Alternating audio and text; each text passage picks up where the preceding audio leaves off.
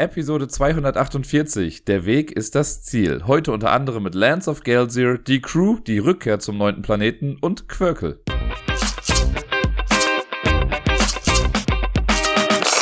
Hallo zusammen. Schöne Grüße aus dem leicht bewölkten Köln wünscht euch der Dirk mit der neuesten Episode vom Ablagestapel.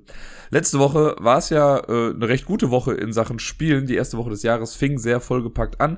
Da hatte ich ja Besuch und wir konnten hier relativ viele Sachen ausprobieren. Die zweite Woche des Jahres konnte nicht ganz mithalten, was das Spielepensum angeht. Ich habe größtenteils Solo gespielt. Es sind fünf Spiele insgesamt gewesen. Eine Sache davon habe ich quasi kooperativ gespielt, da komme ich gleich zu.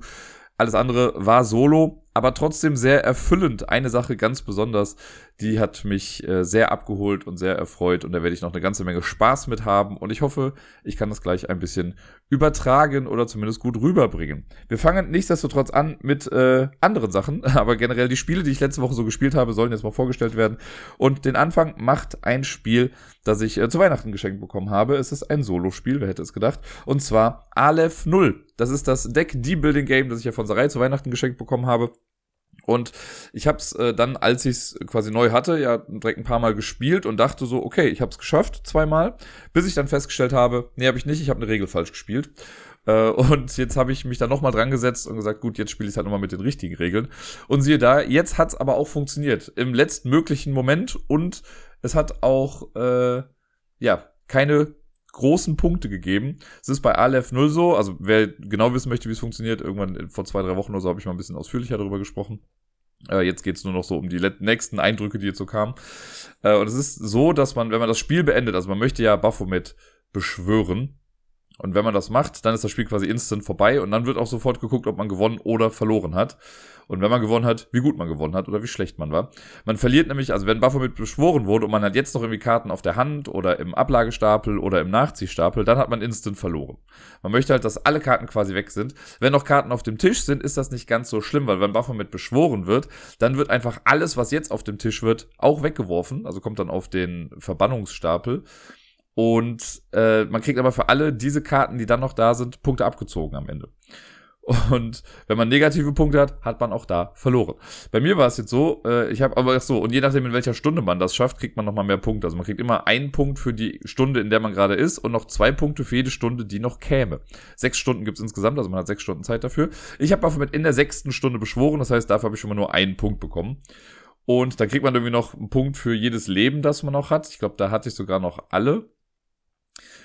Und ich hatte aber drei Karten draußen liegen. Das heißt, ich habe insgesamt drei Pluspunkte bekommen, habe dann durch die Beschwörung Baphomets drei Punkte verloren. Also habe ich das ganze Spiel mit sage und schreibe null Punkten beendet. Was noch als Sieg zählt. Man ist halt dann in der untersten Schublade als Lehrling. Äh, aber ich habe es geschafft. Immerhin etwas. Und jetzt überlege ich gerade, ob ich jetzt das nächste Mal dann auf der nächsten Stufe spiele oder ob ich sage, naja, vielleicht mache ich es nochmal auf dem einfachsten Modus und äh, gucke, ob ich da vielleicht ein besseres Ergebnis erziele. Das Ding ist, selbst wenn ich jetzt auf der nächsten Stufe spiele, kann es sein, dass es einfach wieder der einfachste Modus wird, weil man äh, die Schwierigkeit quasi nur daran misst, wie oder aus welcher Stufe die Beeinträchtigungskarten reinkommen. Da gibt's halt so einen Stapel, es gibt, glaube ich, vier Level 1 Beeinträchtigungskarten, vier Level 2 und vier Level 3 Beeinträchtigungskarten. Und wenn man die einfachste Stufe spielt, dann soll man quasi die Level 1 und Level 2 Karten zusammenmischen und davon dann vier Random Karten nehmen, die dann im Laufe der Zeit ins Spiel kommen. Und wenn ich jetzt auf Stufe 2 spielen würde, dann nehme ich einfach alle drei Level, mische die zusammen und nehme davon vier random Karten. Es kann also auch sein, dass ich sage, ich spiele auf Stufe 2, ziehe aber nur Karten aus der Level 1 Beeinträchtigungspool-Kartensammlung. Äh, Kein Wort, aber ihr wisst, was ich meine. Und dann habe ich es im Prinzip einfacher als in Stufe 1. Keine Ahnung. Das wird sehr wahrscheinlich nicht passieren, aber möglich wäre es. Und äh, deswegen kann man theoretisch einfach sagen, gut, ich spiele einfach auf der nächsten Stufe und vielleicht hat man dann Glück oder man hat halt kein Glück. Naja, trotzdem war es für mich ein cooles äh, Gefühl, es dann geschafft zu haben und mir ist egal, ob ich jetzt mit null Punkten oder was weiß ich was äh, beendet habe. Ich habe es auf jeden Fall jetzt fair and square gewonnen. Das jetzt kommende Spiel habe ich im Jahr 2022 überhaupt nicht angefasst, was lustig ist, weil ich habe es Ende 2021 sehr häufig gespielt und wollte dann eigentlich ein bisschen weitermachen aber hab's komplett liegen lassen. Und jetzt hatte ich aber wieder Bock drauf. Die Rede ist von Palm Island, das wunderbare kleine Solo-Spiel, das ich ja total feiere und total liebe. Und falls ihr euch noch dran erinnern könnt, weil es ist jetzt wirklich ein Jahr dazwischen, es kam mir selbst nicht so lang vor, aber ich habe Ende 2021 habe ich das halt ein paar Mal wieder rausgeholt und immer wieder gespielt und wollte halt diese ganzen Feeds und sowas freispielen, also diese ganzen Goodies, die man da haben kann und da muss man so ein paar Achievements irgendwie versuchen freizuspielen oder halt zu erreichen. Und ich bin an einer Sache halt erstmal kläglich immer gescheitert. Und das war dieses, dass man versuchen soll, auf mindestens 30 Punkte zu kommen, ohne die Tempel aufzuwerten. Und ich habe es ums Verrecken nicht geschafft. Und dann weiß ich noch, habe ich mich an Silvester hingesetzt und habe gesagt, ich will das in diesem Jahr noch schaffen, also in 2021. Und siehe da, kaum habe ich mir das vorgenommen, hat es mit, mit der ersten Partie geklappt. Und seitdem habe ich das Spiel aber auch gar nicht mehr angepackt. Und jetzt äh, hatte ich eine gar keine lange Bahnfahrt, aber ich musste für die Arbeit mit der Bahn irgendwo hinfahren und dachte mir so, ach, pff, ich habe irgendwie keine Bock, die, keinen Bock, die ganze Zeit am Handy rumzuhängen. Deswegen habe ich äh, Palm Island einfach mitgenommen und habe das während der Bahnfahrt gespielt und dachte mir auch wieder, ach komm, um mal wieder reinzukommen, machst du den ganzen Quatsch doch mal wieder mit äh, 30 Punkte ohne Tempel. Und siehe da, es hat auch direkt wieder im ersten Anlauf funktioniert. Es ist ja nach wie vor für mich sehr, sehr beeindruckend, dass dieses Spiel so gut funktioniert. Man wird, also ich wurde sehr komisch angeguckt während der äh, Bahnfahrt. Ich glaube, die Menschheit und ich selber, man ist es einfach viel zu sehr gewohnt, Leute zu sehen, die halt irgendwo sitzen und dann auf ihr Handy gucken irgendwie. Und wenn man dann, also ich kann mir das ja nur vorstellen, aber wenn äh, Leute dann reinkommen und sehen dann, ja, okay, da sitzt einer und der guckt quasi so auf seine Knie, dann erwarten die, dass am anderen Ende seiner Hände dann, äh, oder bei seinen Händen, dann eben Handy ist. Und wenn man dann sieht, okay, der hantiert da irgendwie mit Karten rum und macht da irgendwie was, sieht das erstmal seltsam aus. Aber ich hatte Spaß und es hat die Bahnfahrt ziemlich genau gefüllt sogar. Also bis ich mich, ich musste erstmal einen Platz finden, mich hinsetzen, Sachen auspacken, musste nochmal neu mischen und so. Äh, und ja, bis ich dann mit der Punktewertung und sowas fertig war, konnte ich dann auch noch in Ruhe wegpacken und hab's dann geschafft.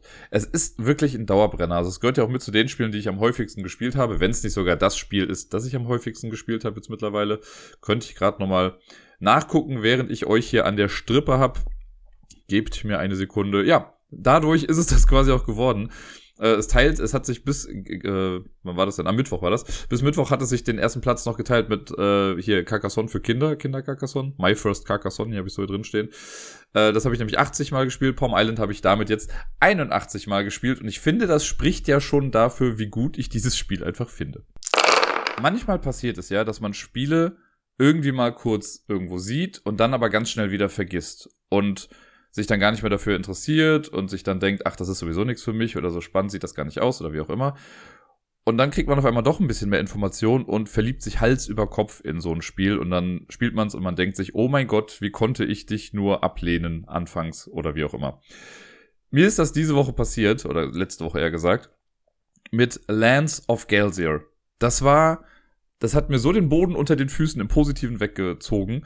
Äh, das war sehr lustig, weil ich habe das Ende letzten Jahres, also Ende 2022, habe ich das hier und da mal noch auf irgendwelchen Listen gesehen. Ich weiß, beim Dice Tower, die haben irgendwie eine Top 10 Liste gemacht. Also zum einen die Top 10 Überraschungen aus dem Spielejahr und die Top 10 Spiele aus dem Jahr.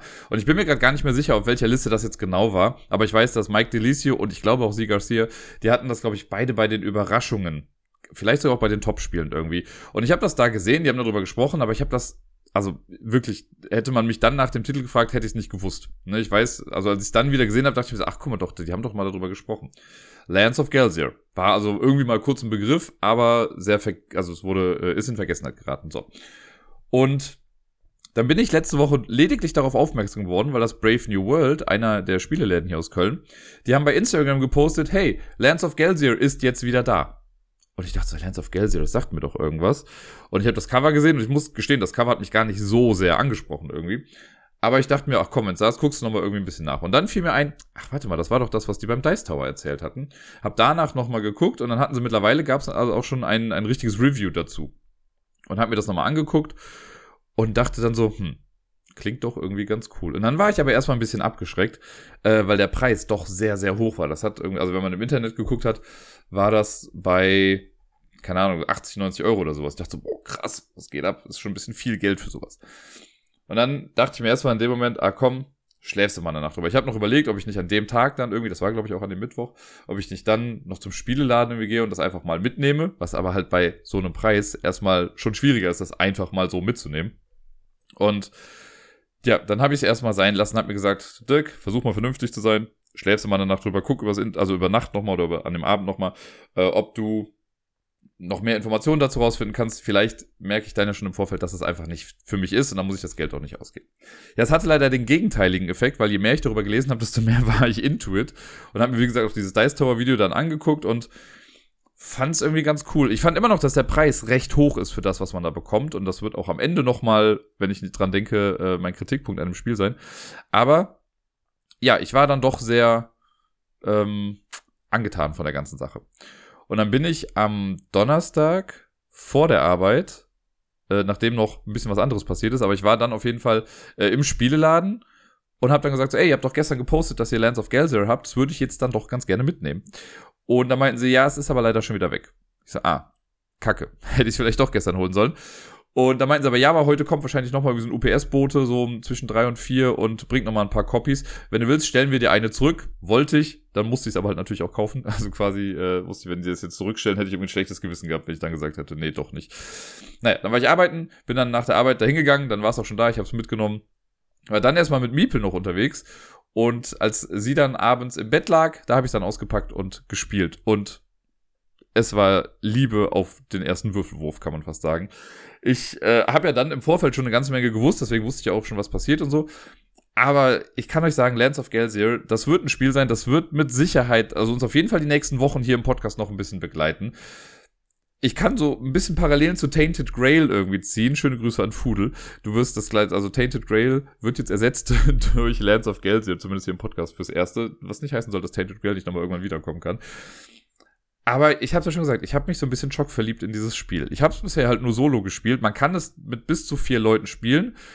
Und eine Sache, die bei äh, beim Dice Tower zum Beispiel auch immer wieder negativ eigentlich äh, einschlägt, ist so, man kann halt entscheiden, ob man es kooperativ oder kompetitiv spielen möchte. Ich habe es halt jetzt solo gespielt, da kann man es ja quasi nur kooperativ spielen.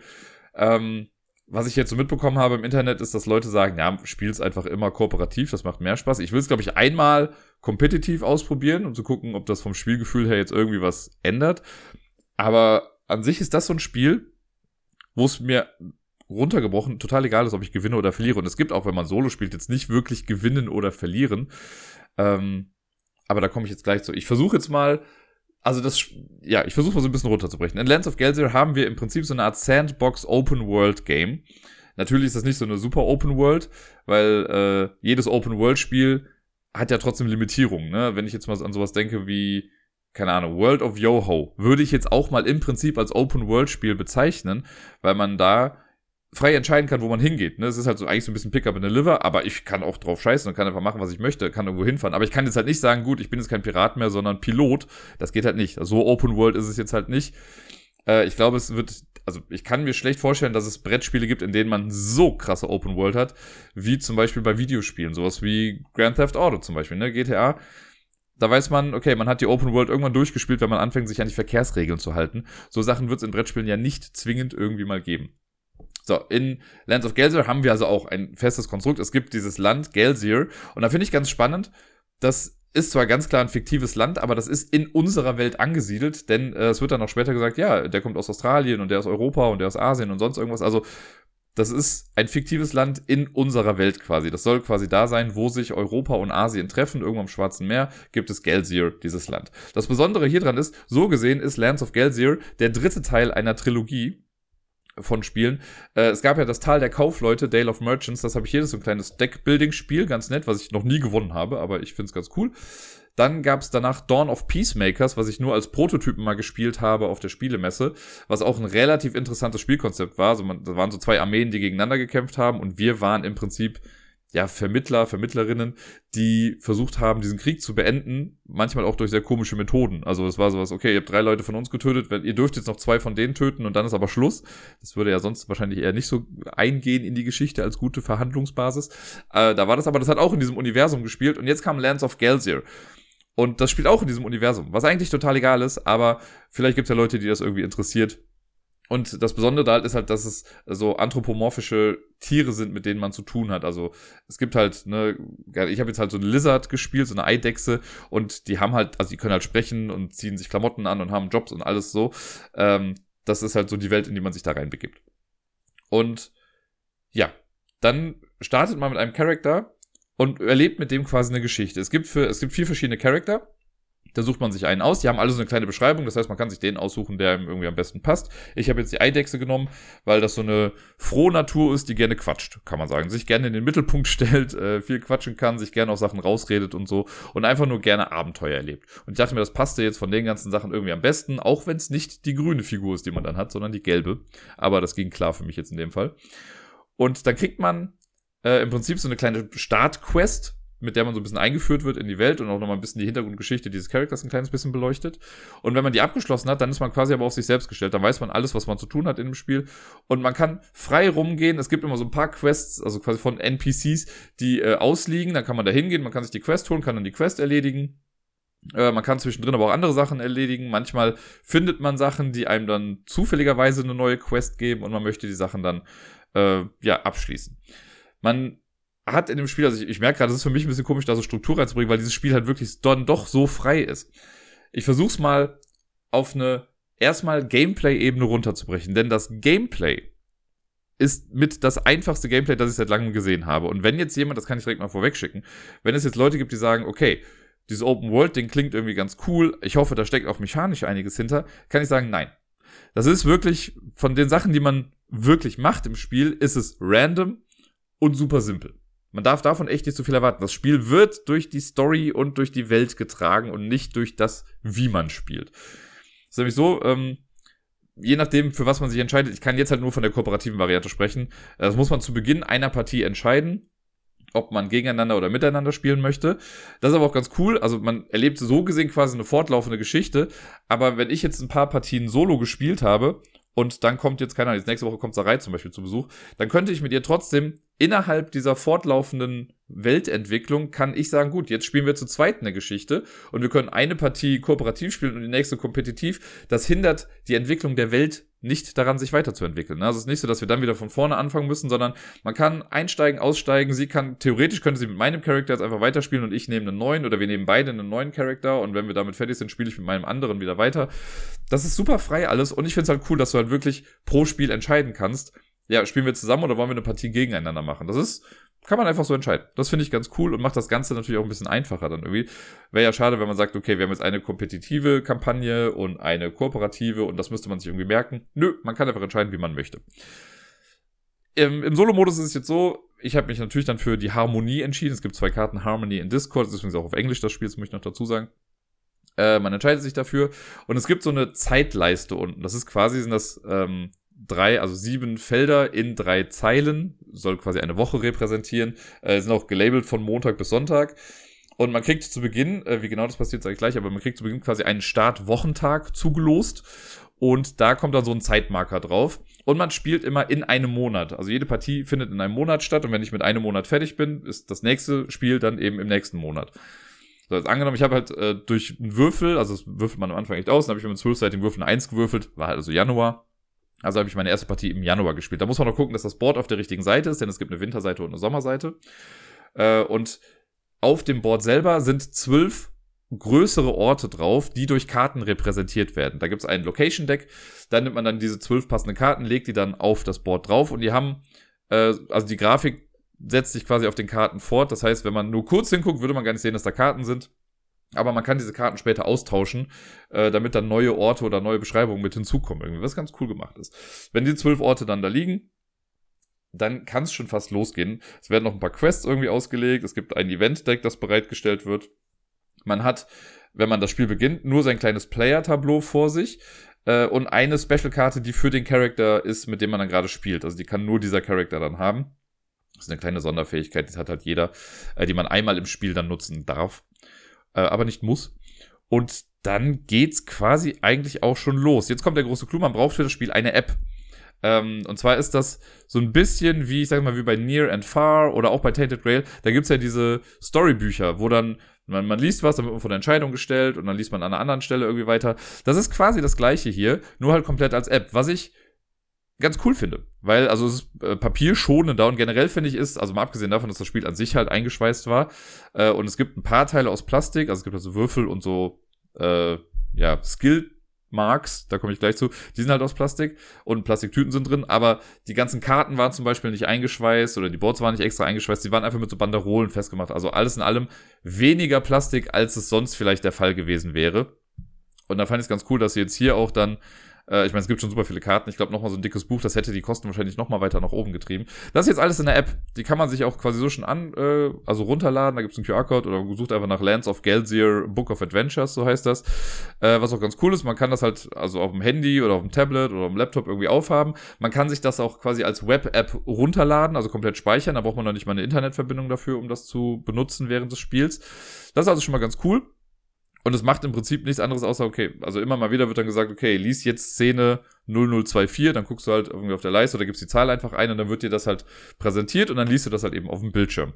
Das braucht man zwingend für dieses Spiel, ohne das funktioniert es nicht. Aber ich finde es jetzt nicht so, also da man sich das runterladen kann, ist fertig. Man hat es einmal am Handy und dann ist gut. Ähm, und es funktioniert 1A. Also ich habe noch keinerlei Probleme gehabt mit diesem Ding. Ich meine, es ist im Prinzip ja auch wirklich nicht viel, was da passiert. Es sind wirklich nur Textsachen, die eben vorgelesen werden. Und hier und da musst du halt Entscheidungen dann treffen und auf bestimmte Ergebnisse klicken. Äh, diese Web-App, die gibt einem halt auch diesen Starttag vor.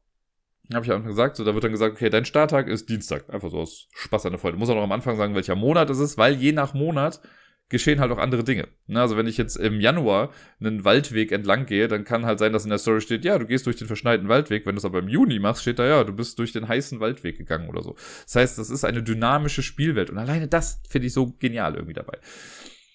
Wenn wir also angefangen haben, ne, wir haben ähm, das Spiel begonnen. Normalerweise, also wenn man jetzt schon mit im Spiel ist, dann kann man sich auch einfach einen Startort aussuchen, auf dem man starten möchte. Ich habe es jetzt so gemacht, ich würfel mir das immer aus. Ne? Ich weiß ja nicht, wohin mich meine Reisen getragen haben. Ähm, und dann startet man irgendwo und genau, das habe ich eben noch gesagt, je nachdem, also wenn ich jetzt alleine spiele, dann muss ich mit meiner Harmoniekarte quasi noch bestimmen, wann das Spiel vorbei ist. Und wenn man alleine spielt, spielt man acht Runden beziehungsweise acht Tage. Jede Spielrunde ist ein Tag. Wenn wir jetzt zu mehreren spielen, dann erleben wir alle quasi einen Tag oder alle den gleichen Tag und dann geht's erst auf den Mittwoch zum Beispiel irgendwie auf den nächsten Tag weiter.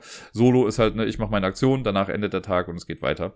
Äh, wenn ich alleine spiele, dauert das Spiel an sich aber länger. Man spielt acht Tage im Solo-Modus. Wenn man jetzt zu viert spielt, hat man, glaube ich, nur fünf Tage oder so, damit das mit der Spieldauer einigermaßen passt. Was ich echt fast schon ein bisschen schade finde und ich mich mittlerweile frage, wie soll ich denn das, was ich in acht Tagen irgendwie schaffe, in fünf irgendwie schaffen? Also dann schafft man ja noch weniger, aber es ist natürlich, damit das Spiel nicht ewig lang dauert.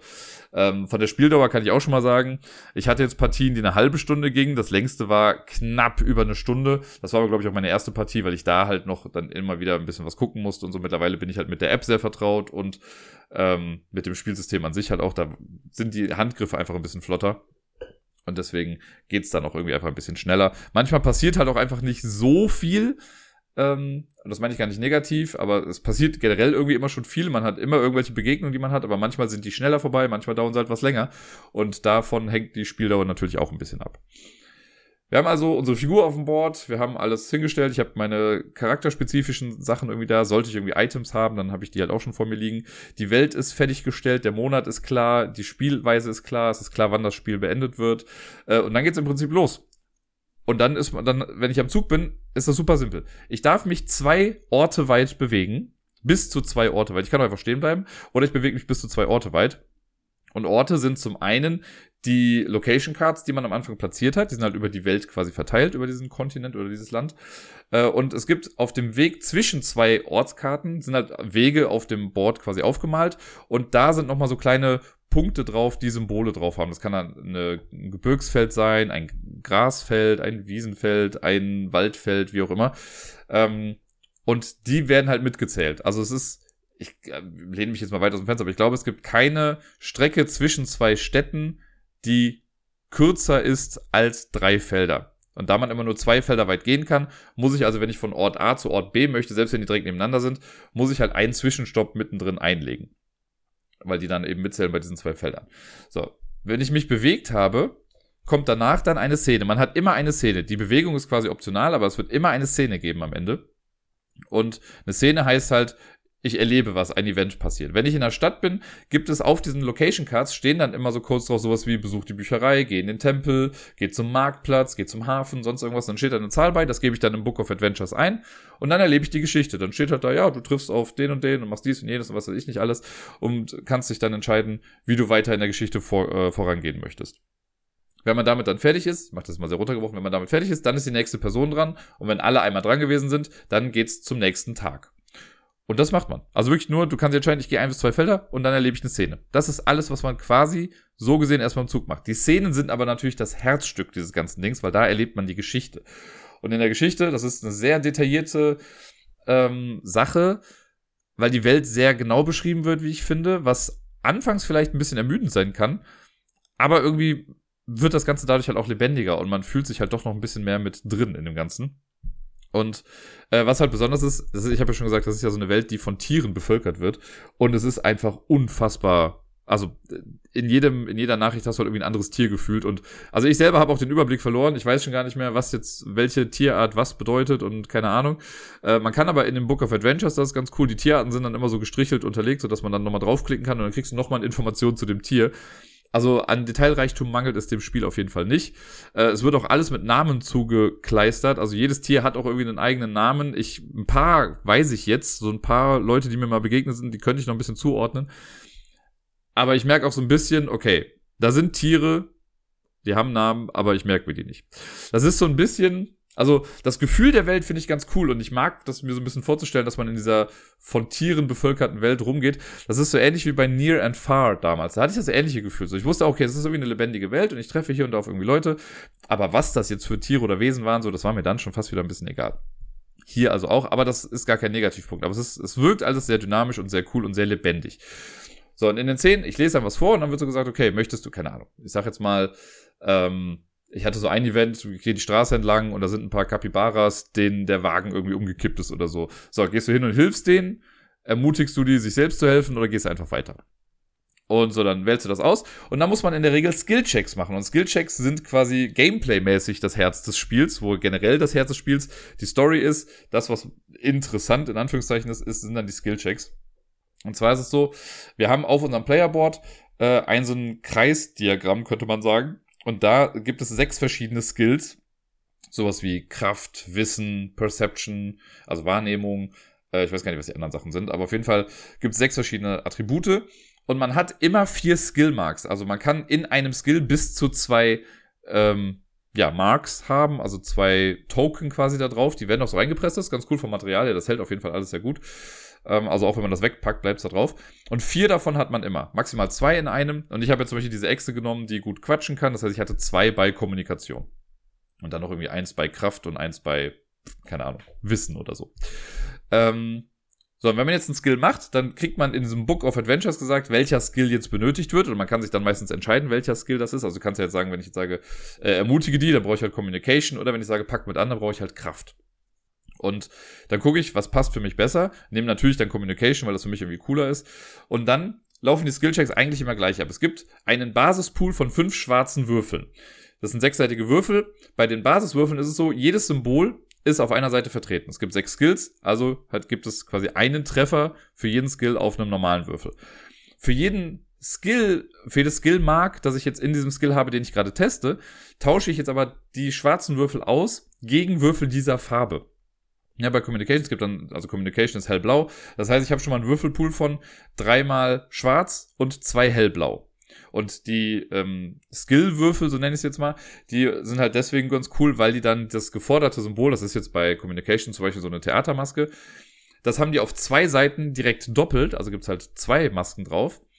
Und äh, dann haben die die beiden benachbarten Skills jeweils auch zweimal drauf als Einzel, also auf einer Seite irgendwie drauf und die anderen kommen gar nicht da drauf. Das heißt, die Wahrscheinlichkeit, das geforderte Symbol zu würfeln, ist quasi bei ein Drittel und durch die, ähm, durch die doppelte Anzahl hat man dadurch dann auf jeden Fall auch nochmal mehr. Warum sind jetzt die benachbarten Sachen drauf? Das ist ganz interessant, denn man nimmt nicht immer nur den Skill, den man testet, sondern man nimmt auch alle Würfel, die man zur Verfügung hat, von den beiden benachbarten Skills, eben weil da auch die Symbole drauf sind, die man dafür dann ja braucht. Man hat also im besten Fall, wenn man irgendwie einen guten Skill irgendwie erwischt, äh, und man sich so gelevelt hat, sage ich mal, dann habe ich einen schwarzen Würfel und sonst nur Special-Würfel, die ich würfeln kann, um meinen Skill eben zu erreichen. Und dann würfelt man das, man zählt die Symbole zusammen, die man da braucht. Und das war's im Prinzip. Man darf einmal, wenn man möchte, alle Würfel nochmal neu würfeln. Ich kann also nicht sagen, wenn ich jetzt sage, gut, ich habe jetzt zwei Theatermasken gewürfelt, ich will die anderen neu würfeln. Das geht so gesehen nicht. Ich muss alle neu würfeln. Aber ist ja ganz gut, wenn ich jetzt würfel und sehe, okay, ich habe nichts davon, dann würfel ich halt nochmal neu. Danach kann man noch Items anwenden. Man sammelt halt ein paar Sachen oder kriegt irgendwie Statuseffekte und sonst was. Und da kann man nochmal Sachen dann anwenden. Zum Beispiel gibt es, äh, ich habe so einen äh, eine Brechstange und wenn ich jetzt irgendwas forcen muss, dann darf ich, habe ich automatisch einen Erfolg mehr und ich darf bis zu zwei Würfel nochmal neu würfeln irgendwie. Und das kann man dann machen. Und es geht immer dann, diese ganzen äh, Fähigkeiten hängen immer mit Verben zusammen. Und die Entscheidungsmöglichkeiten in dem Book of Adventures sind auch immer mit Verben quasi beschriftet. Also steht sowas wie force the card out of the mud oder sowas. Und dann gucke ich, habe ich irgendwas mit force? Ah, da, okay, dann kann ich das benutzen. Es gibt diese Skill Marks, oder nicht Skill Marks, sondern diese Skill-Verben, sage ich mal, die gibt es in zwei verschiedenen Farben. Einmal in braun, einmal in lila. Wenn es braun ist, ist es optional wenn das, wenn ich jetzt irgendwo braun Force habe und da ist ein Effekt bei, dann kann ich den benutzen, aber ich muss ihn nicht benutzen. Weil manchmal haben äh, Effekte auch was Negatives oder können was Negatives äh, bewirken. Ich habe zum Beispiel auch ein Set äh, von Dietrichen für so Lockpicks und sowas. Und das sagt er, wenn ich das benutze, kriege ich drei Erfolge, was mega cool ist, aber ich muss danach den zwölfseitigen Würfel werfen. Und wenn ich da eine 1 bis 4 würfle, dann geht das halt kaputt. Dann ist es weg. Und deswegen, da kann ich mich halt entscheiden, okay, vielleicht schaffe ich es auch ohne das oder ich benutze das. Aber da ist man noch relativ frei. Ich kann halt auch erst würfeln, sehen, okay, es passt nicht, dann würfel ich nochmal und dann kann ich immer noch entscheiden, ob ich das mache oder nicht. Es gibt aber auch lila hinterlegte Verben für diese Skills. Und bei denen ist es dann so, die muss man benutzen. Also wenn ich, wenn ich jetzt lila Force habe, dann muss ich das anwenden, was da steht. Das kann mal was Gutes sein, kann aber auch bedeuten, dass ich den Effekt dann schneller wieder verliere oder so. Dann mache ich das, ich zähle die Symbole zusammen, die jetzt zu dem Skill passen, der getestet wurde. Und dann kann man im Book Adventure, Book of Adventures auswählen, was man getroffen hat. Und dann wird einem eine Reihe angegeben. In den meisten Fällen ist es dann so wie, okay, du hast null Masken, ein bis zwei Masken oder mehr als drei Masken, wenn es jetzt ein Medium-Test war zum Beispiel. Und dann klickt man, guckt man von links an und das erste, was passt, das oder was, was man erreicht hat, das höchste, das nimmt man dann. Ähm, manchmal kann es auch sein, dass noch andere Sachen davor geschaltet sind. Obwohl ich jetzt zum Beispiel die Theatermasken getestet habe, kann auf einmal das erste ein Buch sein. Und man nimmt immer das erste, was passt. Also wenn ich jetzt aus Versehen in Anführungszeichen ein Buch oder sowas gewürfelt habe, dann nehme ich das. Weil dann gibt's doch noch mal eine andere Möglichkeit und die Story entwickelt sich noch mal ein bisschen anders weiter. Es gibt kein wie soll ich sagen, es gibt nicht zwingend sowas wie, okay, du hast einen Test verkackt und du verlierst jetzt oder so. Man verliert auch keine Lebenspunkte an sich. Man kann so Statuseffekte bekommen. Das ist so ein bisschen wie bei äh, Seventh Continent zum Beispiel, was lustig ist, ich habe gerade eben noch mit Sarai drüber gesprochen, da gibt's das ja auch so, dass man irgendwie verwundet ist oder geschockt oder paralysiert oder sonst irgendwas. Das gibt's hier auch. Da gibt man so eine Karte und wenn man was richtig gut macht, dann kann es sein, dass man so ein äh, Inner Peace irgendwie bekommt oder man hat so ein Feuer in sich oder man ist determined oder man kann halt auch verwundet sein oder geschockt und dann hat man halt so leichte negative Effekte, aber das ist nie so game-breaking, dass man jetzt irgendwas nicht mehr schaffen kann oder so. Und das finde ich halt sehr cool. Also das Spiel geht immer weiter und man wird nicht bestraft für schlechte Würfelwürfe. Also irgendwie klappt trotzdem alles irgendwie. Dann kriegt man zwar, also man kriegt vielleicht mehr Geld oder mehr Prestige, weil für alle Quests und so, die man erlegt, kriegt man Prestigepunkte. Das ist ein bisschen wie die Siegpunkte in dem Spiel. Davon möchte man möglichst viele haben. Ähm, aber man schafft trotzdem irgendwie mal alles. Und die Geschichte geht immer weiter. Und das finde ich ganz cool. Und das ist sehr motivierend, weil ich weiß, okay, ja gut, ich habe den Würfelwurf jetzt verkackt und trotz tausend Effekte hat es irgendwie nicht hinbekommen, habe ich es nicht geschafft. Ich kann trotzdem irgendwas machen. So, ne? Und das Leben geht weiter. Und das ist schön in diesem Spiel. Ähm, ja, und irgendwann steht halt da, also manchmal gibt's auch so äh, Begegnungen, die dann mehrere Skillchecks irgendwie verlangen. Ne? Es kann sein, okay, du machst eine, knackst eine Tür auf, musst die Treppe hochklettern, oben musst du nochmal eine Tür aufmachen oder musst mit irgendwem kämpfen oder sonst irgendwas. Also Sachen können halt aneinandergereiht sein und am Ende kriegst du dann immer gesagt, End of Scene. Und das heißt dann, okay, jetzt ist die nächste Person dran. Und das ist quasi das ganze Spiel. Das macht man halt dann im Solo-Modus acht Tage lang und dann ist das Spiel vorbei. Was ich sehr, sehr cool finde an dem Spiel, ist dieses ja, Tage-Wochensystem. Denn es gibt immer mal wieder Effekte im Spiel, oder du triffst auf Menschen, die dich, oder Tiere eher gesagt, die dich dann begleiten. So Companions sind das dann. Und diese Companions bleiben aber nicht für immer dann bei dir, sondern die sagen halt, ich begleite dich eine Weile. Und dann ist das nicht so bis zum Ende des Spiels oder einer Partie, sondern da ist dann auf den vielen Karten ist dann so eine Uhr drauf und dann steht zum Beispiel eine 5 dabei. Die meisten Companions, die ich jetzt hatte, die haben mich fünf Tage oder ja, fünf Tage lang begleitet. Und da ist eine 5 drauf und es gibt einen kleinen Beutel mit so Zeitmarkern. Das sind dann immer, also sind ganz viele verschiedene. Da sind so äh, abstrakt gehaltene Tierköpfe dann quasi drauf. Und jeden dieser Tierköpfe gibt es zweimal. Und ich suche mir ein paar davon aus, dann lege ich einen dieser, ich sag mal so einen Panda-Kopf, den lege ich jetzt auf die Karte drauf von dem Companion. Der andere Marker kommt auf diesen Kalender drauf, wo auch der Zeitmarker quasi lang geht. Und wenn jetzt der Companion fünf Tage da bleibt, dann zähle ich vom Zeitmarker ausgehend jetzt fünf Tage ab, ne, 1, 2, 3, 4, 5, und auf das Feld lege ich diesen Marker. Und wenn der Zeitmarker dann auf den Panda-Kopf kommt, dann gucke ich unter all den Karten, die ich jetzt habe, ah, wo ist der Panda-Kopf? Das ist jetzt vorbei. Das heißt, man sieht schon, okay, ich habe den Companion nur noch einen Tag, danach ist der weg. Und das passiert ganz oft auch mit Statuseffekten. Wenn ich geschockt bin, bin ich für drei Tage lang geschockt. Danach habe ich mich halt wieder ein bisschen beruhigt. Ne, oder wenn ich irgendwie meinen inneren Frieden gefunden habe, so den habe ich auch nicht ewig. Ne? Den habe ich halt für vier Tage dann vielleicht und dann ist der auch irgendwann wieder weg. Und es gab, ich hatte schon äh, Spiele oder also Partien, ich habe sechsmal insgesamt gespielt, wo ich nicht einen Effekt hatte, irgendwie, bis auf halt das Spielende, was auch quasi dadurch gezeigt wird. Und ich hatte schon welche, wo ich irgendwie fünf oder sechs dieser Marker dann auf einmal auf der Zeitleiste hatte und echt viel passiert ist, weil ich habe da einen Companion getroffen, dann noch einen, dann war ich geschockt, dann habe ich irgendwas anderes noch gehabt. Also das ist einfach sehr cool, dass das so vielfältig irgendwie ist. Und dieses System ist ganz cool, weil das sehr niederschwellig ist und man das sehr schnell ablesen kann, wann irgendwie was passiert. Das ist soweit das Spiel. Also wir laufen rum, wir machen Skillchecks, wir erleben die Welt und das ganze acht Tage und am Ende ist es dann so jetzt im Solo-Modus, dann sagt man halt, äh, also man muss dann nach acht Tagen Eintrag 200 irgendwie lesen im Book of Adventures. Das heißt, okay, man lässt sich in der äh, nächstgelegenen ähm, Kindertagesstätte wollte ich schon sagen, in irgendeiner Taverne lässt man sich dann nieder, dann kann man sich entscheiden, möchte ich jetzt eine Party schmeißen für fünf Gold, wenn man das hat, oder sagt man möchte alleine feiern. Und je nachdem, wie viel Prestige man gesammelt hat, das klickt man dann auch an, wird dann noch kurz erzählt, irgendwie so, wenn du halt super viel Prestige bekommen hast, dann sagt, okay, alle kommen zu dir und alle wollen ein Autogramm von dir und du bist einfach super und du bist voll die Legende. Wenn du halt nicht viel gerissen hast, dann heißt halt, ja, du feierst alleine, da sind ein paar Leute, die erzählen Geschichten über dich, aber größtenteils falsch oder die reden schlecht über dich oder wie auch immer. Äh, du hast aber nicht wirklich was gemacht und dann gehst du alleine schlafen. Und dann endet das Spiel. Dann steht am Ende nur so, you are famous, you are well known oder you, you are legendary. Und dann ist eine Partie vorbei. Und ich glaube, wenn man kooperativ spielt, dann wird halt am Ende äh, geguckt, wird die Gesamtmenge aller Prestige-Sachen verglichen, dann gleicht sich das vielleicht auch aus. Ne? Wenn ich jetzt irgendwie 14 Prestige bekomme und du aber nur 6, dann haben wir insgesamt trotzdem 20, was auch sehr gut ist für uns als Gruppe. Ähm, das höchste, was man immer anklicken kann, ist, glaube ich, 9 plus. Also wenn man 9 Prestige hat, dann ist man schon, glaube ich, Top-Level und so. Das habe ich zweimal geschafft. Ich habe einmal 14 und einmal 11, glaube ich, oder so gehabt. Und ich hatte aber auch schon mal nur 4 oder 5. Das hängt halt immer ein bisschen mit der Welt zusammen, was für Quests man irgendwie ähm, bekommt. Und wenn man kompetitiv spielt, dann guckt man einfach, wer hat am Ende das meiste Prestige gesammelt. Und wenn da Gleichstand ist, dann teilt man sich halt eben den Sieg irgendwie. Das, ähm, deswegen, ich glaube, das macht gar nicht so den großen Unterschied, ob man jetzt gegeneinander oder miteinander spielt. Es gibt auch immer mal wieder Quests im Spiel, wo man, oder Orte, wo man gemeinsam was machen kann. Wenn wir jetzt beide am gleichen Ort stehen, dann kannst du mir helfen. Dann kriegst du auch die gleichen Rewards, aber auch die gleichen Strafen irgendwie, wenn irgendwas passiert. Ähm, ich glaube, das kann ganz nett sein. Ich bin mal sehr gespannt. Ich möchte es auf jeden Fall mal ausprobieren. Es funktioniert solo aber halt auch echt gut und macht eine ganze Menge Spaß. Es ist ja, wie ich schon gesagt habe, äh, vom Gameplay her jetzt wirklich nicht viel. Es wird durch diese Story getragen und das macht aber Spaß. Also man hat auch immer mal wieder Möglichkeiten, seine Skill-Marks zu verändern. Ne? Also nicht nach eigenem Willen, aber es kommt manchmal, machst du halt irgendein kleines Abenteuer und dann wird gesagt, so, du darfst jetzt ein Skill-Mark austauschen gegen irgendwas anderes. Und dann kannst du halt dich entscheiden. Also ich habe jetzt auch von meinem ursprünglichen Ding bin ich schon ein bisschen abgegangen. Ich habe immer noch die zwei Communication Skills, weil ich die immer ganz cool finde und ich laber mich halt gerne raus aus den Sachen. Aber ich bin zum Beispiel ein bisschen dann auf Stärke auch gegangen, weil das immer mal wieder geholfen hat und noch auf das Wissen, glaube ich. Ähm, weil mir das, weil das eine ganz gute Kombo irgendwie war. Dafür bin ich halt in der Wahrnehmung total schlecht, aber Wahrnehmung ist neben Communication. Das heißt, wenn ich Wahrnehmung teste, darf ich immerhin die Communication-Würfel auch mit benutzen, weil ich da nochmal die Chance habe, diese Sachen zu treffen. Durch die Items kann man auch immer wieder was reißen das äh, ist schon alles echt ganz cool. Jetzt habe ich schon echt viel, schon eine halbe Stunde über das Spiel gesprochen und ich könnte wahrscheinlich noch eine Stunde drüber sprechen, weil ich bin so begeistert von diesem Spiel.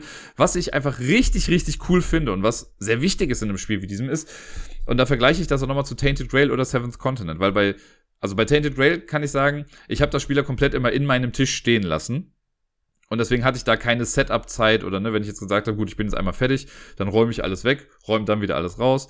Und das, also ich habe es einmal, glaube ich, gemacht bei Tainted Rain, das hat halt schon seine Zeit gedauert. Bei Seventh Continent genauso. Ne, weil du musst ja irgendwie alle Karten einsammeln und wenn du dann wieder anfängst, fängst du aber wieder so klein an, äh, auf deiner kleinen Bubble irgendwie. Deswegen habe ich Seventh Continent auch irgendwie mal stehen lassen. Und bei Lands of Gelsier ist es so, die Setup-Zeit ist so unfassbar albern kurz, könnte man fast schon sagen ich habe echt gedacht, ich habe irgendwas vergessen. Es ist so, wenn man das Spiel, also wenn man, wenn ich fertig bin mit einem Spiel, dann wird man auch gefragt, möchtest du noch eine Partie spielen, so, äh, oder willst, möchtest du es wegpacken? Es gibt immer so zwei Sachen, die, die man quasi machen muss, weil wenn eine Partie vorbei ist, dann gibt es ein paar Karten, die haben so einen End-of-Game-Effekt, zum Beispiel die Monate, wird halt gesagt, okay, pack den Monat zurück in die Box und nimm dir den nächsten raus. Man hat übrigens auch so einen Karteneinschub, ähnlich wie bei Seven's Continent, wo Karten sortiert sind und da nimmt man sich halt immer mal wieder Karten raus. Das funktioniert aber super schnell. Das sind auch nicht so unfassbar viele Karten wie bei Seven's Continent, aber es ist schon eine ganze Menge, wo man immer mal wieder raussuchen muss. Und wenn man das eine Zeit lang gespielt hat, dann weiß man auch, wenn, wenn ich jetzt gesagt bekomme, du kriegst die 54, weiß ich, okay, das wird irgendein Statuseffekt sein oder so. Oder wenn es die 100er oder 200er, das sind die Items. Da hat man so ein bisschen Gespür für nach einer Weile. Ähm, aber es ist jetzt nicht so super viel. Aber es reicht auch für das Spiel irgendwie. Und ja, wenn das genau, macht man diese Game-End-Effekte, das heißt, man tauscht den Monat aus, manche Sachen kommen dann zurück in die Box. Ich habe jetzt auch so ein paar Sachen gehabt, wo stand, wenn diese Karte von Beginn an schon im Spiel war, dann wird sie discarded, ansonsten hast du sie noch im nächsten, äh, in der nächsten Partie auch mit dabei. Und theoretisch ist so, alles, was ich von meinem Charakter habe, wenn ich jetzt sage, ich höre auf, dann nehme ich einfach alle meine Items, meine Quests, meine Statuseffekte und sonst was, die nehme ich, pack die zusammen und es gibt einen extra Einschuber quasi für meinen Charakter, da lege ich das hin, fertig. Das sind seine Sachen. Und für die Welt ist es so, ich nehme einfach alle Karten, die jetzt noch liegen im Prinzip, also alle Location Cards, alle das Event Deck, das ähm, die Quests, die ausliegen und irgendwelche globalen Effekte so, die nehme ich, pack die in einen Stapel rein und es gibt einen Safe-Slot für die Welt quasi. Da packe ich das rein, fertig. Ne? Also ich mache meine Karten zusammen in einen Slot, alle anderen Karten zusammen in einen anderen Slot und dann habe ich es fertig aufgebaut, äh, abgebaut. So viel. Und wenn ich weiter, wenn ich dann nochmal neu spielen möchte, angenommen, ich habe das Spiel jetzt weggepackt, und das habe ich bisher eigentlich immer gemacht, ich habe, glaube ich, zweimal Back-to-Back -back gespielt, aber ansonsten packe ich das danach auch immer weg. Wenn ich jetzt die Box aufmache und ich möchte ein neues Spiel spielen, ich möchte da weitermachen, wo ich aufgehört habe, nehme ich die Box hoch, also nehme den Deckel weg, packe irgendwie erstmal die ganzen Regeln und sonst irgendwas beiseite, die übrigens auch sehr kurz gehalten sind, die Regeln, weil so viel hat das ja nicht. So, und dann nehme ich mir mein Playerboard raus, lege das vor mich hin. Ich ne, gucke, wo sind meine Karten. Wenn ich Items habe, lege ich die in meine Item-Slot, ich lege meine Quest hin. Also ich lege halt einfach meine Karten kurz vor mich hin. Fertig. Und dann nehme ich die Weltkarten. Da muss man halt noch einmal die Entscheidung treffen, ob kooperativ oder kompetitiv. Äh, die andere lasse ich einfach dann da drin stecken. Und dann lege ich die Ortskarten auf die entsprechenden Orte. Ich lege den Monat aus, ich lege die Quests aus. Fertig. Dann muss ich halt die App natürlich noch starten. Die sagt dann noch den Starttag und dann kann's loslegen. Und ich würde mal fast behaupten, die Zeit, die ich jetzt gebraucht habe, um euch zu erklären, was man beim Start macht, war fast länger als das, was man beim Start macht. Also es ist wirklich so unfassbar kurz. Ich habe schon überlegt, wenn ich es jetzt heute nochmal spielen werde, und ich werde es heute auf jeden Fall nochmal spielen, ich werde mal die Zeit stoppen, wie lange ich für das Setup brauche. Äh, also ich, ne, es ist weniger als drei Minuten, würde ich mal behaupten. Und das finde ich so unfassbar gut. Das ist nicht so wie bei Tainted Grail, wo du irgendwie noch ein Score, so ein Safe-Sheet irgendwie abgehen musst und dann so, ah, welcher Menier stand jetzt auf welcher Zahl. Oder bei Seventh Continent auch wieder gucken, ah, welcher, wer hat jetzt welche Items, das nochmal alles hinlegen das, also, keine Ahnung. Das ist so genial und so gut und so wichtig für so ein Spiel, weil, keine Ahnung, weil eine Partie, wie gesagt, dauert ja auch gar nicht so ewig lange. Wenn ich es wüsste, ich müsste eine halbe Stunde auf- und abbauen für ein Spiel, das eine halbe Stunde dauert, fände ich das nicht so geil. Aber ich find's geil. Dieses Spiel ist einfach toll. Diese Geschichten, die ich da schon erlebt habe, das ist so lustig. Ich war schon im Gefängnis, weil ich irgendwie durch eine random Begegnung irgendwie gesehen habe, ah, da stehen ganz viele Leute für irgendwas an. Ich gehe einfach mal vorne hin und mache einen auf wichtig dann hat der Türsteher aber gesagt, so, nee, du kommst hier nicht rein. Dann habe ich dann auf die Nase gehauen. Bin an dem vorbeigekommen und dachte so, ja, guck mal, dann kämpfe ich mich einfach so da rein. Ja, schwupps kamen aber irgendwie alle Wachen des Landes und haben mich halt festgenommen, bis im Gefängnis. Ich muss erstmal aus dem Gefängnis irgendwie ausbrechen. Oder den Leuten sagen so, ey, ich bin gar nicht der Typ, den ihr sucht. Und dann, keine Ahnung, was habe ich noch gemacht? Ich habe einen Heißluftballontransport äh, ins Leben gerufen. Ich habe irgendwie den Typen dabei geholfen, für ein Wettrennen zu trainieren. Also so mannigfaltige Sachen, die es da gibt. Das ist einfach eine schöne Welt, in der man lebt. Das habe ich jetzt ja, glaube ich, zu Genüge gesagt. Ich bin ja schon echt lange dran, über dieses Spiel zu sprechen. Ich bin auch gleich fertig. Nichtsdestotrotz, also ihr merkt, ich bin sehr begeistert davon. Und ich finde es klasse. Ich habe auch schon gesagt, dass das jetzt gameplaymäßig wirklich super simpel ist. Und wer da irgendwie Bock hat, so ein elaboriertes Spielsystem irgendwie zu haben oder ein Kampfsystem, nee, es ist einfach, du bewegst dich zwei Felder und dann würfelst du im Prinzip viel und kriegst viel vorgelesen wenn man mit mehreren spielt, ich hatte so ein bisschen die Befürchtung, wenn ich jetzt mit anderen Leuten spiele, so dann ist ja voll die Down Downtime auch da. Das haben sie noch ganz geschickt gemacht. Wenn man alleine spielt, liest man sowieso ja alles einfach alleine. Wenn man zu zweit spielt, dann ist immer, wenn ich jetzt meinen aktiven Zug habe, dann würdest du als mitspielende Person, würdest meine, also für mich dieses Storybuch mir vorlesen und mir dann auch die äh, Entscheidungen sagen und sowas, also was ich halt machen kann. Und da gibt es auch immer Sachen, die man dann eigentlich nicht vorlesen sollte, äh, damit man die Person so ein bisschen überrascht. Aber es, wenn man Solo spielt, ist das ja auch egal. Wenn man zu dritt spielt, dann ist es, glaube ich, immer die Person links von einem, die Sachen vorliest. Das heißt, da hat man dann als die dritte Person dann quasi immer eine Runde, wo man nichts zu tun hat. Und wenn man zu viert spielt, dann liest immer die Person, die quasi gegenüber von einem sitzt, also zwei, zwei Plätze weiter, die liest dann quasi einem immer das vor, so dass das immer so ein bisschen wechselt. Also man hat, egal in welcher Konstellation man spielt, höchstens eine Runde nichts zu tun. Und das finde ich, haben sie ganz geschickt gemacht. Man muss aber auch Bock haben, viel zu lesen, weil, das habe ich auch schon gesagt, das ist halt das, wovon das Spiel lebt. Es gibt nicht viel Illustration. Ich finde das Board ganz nett gemacht. Ich habe auf, äh, auf Twitter habe ich das Board der Winterseite gepostet und da meinte der äh, Martin hat irgendwie geschrieben von wegen, ja, äh, was ist, hat da jemand übers Feld gekotzt oder ist da Popcorn ausgelaufen? War nicht das vorteilhafteste Bild. Ich finde die Illustration davon aber an sich ganz schön eigentlich. Äh, und die Karten haben im Prinzip halt auch nochmal Illustrationen drauf, die ganzen. Es gibt aber auch Karten, die gibt's dann halt viermal irgendwie. Wenn man jetzt zu viert spielt, dann kann jeder halt irgendwie geschockt sein zum Beispiel. Ähm, ich finde alles in allem spielt sich die Geschichte und die Bilder und so, das spielt sich alles im Kopf ab. Und es gibt nicht viel Illustration. Also in dem, äh, in dem Book of Adventures, streng genommen, ist da auch keine Illustration oder sowas bei. Du kannst halt dann manchmal haben Tiere, die so unterlegt sind, wenn man dann draufklickt, um ein bisschen mehr Informationen zu bekommen. Da gibt's dann manchmal noch ein Bild äh, von dem Tier, aber das war's dann auch schon. Ne? Und sonst hast du halt die Sachen auf den Karten. Ich gucke da aber auch gar nicht so sehr irgendwie drauf. Es kommt ja viel mehr auf den Text irgendwie drauf an. Die Quest-Sachen haben auch keine Bilder irgendwie drauf. Das ist alles an sich schön gestaltet, aber sehr illustrationsarm. Das sollte man sich vielleicht auch noch mal ein bisschen äh, in, den, in den Kopf führen. Generell, wer äh, Tal der Kaufleute und so gesehen hat, der weiß ja auch, was für ein Grafikstil einen erwartet. Ähm, aber alles in allem kommt es mit sehr wenig Illustration auf und der Fokus liegt halt auch, wie gesagt, auf dem Wort und nicht auf dem Bild. Jetzt komme ich aber nochmal zurück zu einem Punkt, den ich ja eingangs auch schon mal angesprochen habe, der Preis. Ich finde, also ich habe jetzt 75 Euro dafür bezahlt. Und das ist verdammt viel Geld. Ich kann irgendwie verstehen, wo das alles herkommt. Ne? Ich weiß, da ist super viel Story mit drin und das soll gewürdigt werden, gar keine Frage. Aber es ist ein stolzer Preis für ein Spiel, in dem man spieltechnisch gesehen nicht viel macht. Es ist im Prinzip, könnte man sagen, ein interaktives Buch mit multiplen Enden. Also Choose Your Own Adventure im Prinzip mit einem kleinen Spiel noch irgendwie dahinter, dass man auch als Multiplayer-Spiel irgendwie miteinander spielen kann. Ich finde das mega, mir macht's Spaß und ich habe kein Problem damit, jetzt das Geld dafür ausgegeben zu haben, weil ich merke, also ich werde das bestimmt noch an die 20 Mal irgendwie spielen. Ich habe auch nicht das Gefühl, dass sich die Welt gerade irgendwie wiederholt. Ich bin mal sehr gespannt, wie es ist, wenn ich ein Jahr durch habe, ob sich dann wieder Sachen wiederholen. Aber ja, ich weiß jetzt auch schon, also alleine von den Sachen, die man im Gameplay so macht, weiß ich, manchmal muss man halt Events dann irgendwo hinzufügen und dann weißt du, okay, wenn ich jetzt noch 20 Events gemacht habe, dann kommt auf einmal ein Event mit einem Typen, den ich schon mal begegnet bin. Also diese Welt ist wirklich die entwickelt sich immer weiter. Ich weiß nicht, was sein wird, wenn man mal alle Events durch hat. Ob dann irgendwann gesagt wird, okay, du hast diese Welt jetzt durchgespielt. Aber selbst dann könnte man sagen, gut, ich fange nochmal von vorne an, mach's mit einem anderen Charakter oder so, oder mach dann nochmal halt Multiplayer. Ähm, so oder so, es ist aber halt eine ganze Menge Geld für viel selbst lesen und wenig spielerischen Inhalt. Das sollte den Leuten bewusst sein, das will ich vorweg, also nicht vorwegschicken, aber am Ende nochmal bewusst sagen, dass ich auch verstehen kann, wenn jemand sagt, so ja, das klingt irgendwie ganz nett, aber für das Geld möchte ich das nicht machen. Das finde ich ist auch eine legitime Sichtweise. Ich habe, wie gesagt, ja aufgrund des Preises ja auch erstmal gehadert. Äh, ich hatte eine glückliche Fügung des Schicksals an diesem Tag, die das äh, für mich quasi nochmal irgendwie günstiger gemacht hat. Da komme ich später im Umsonst-Teil nochmal zu.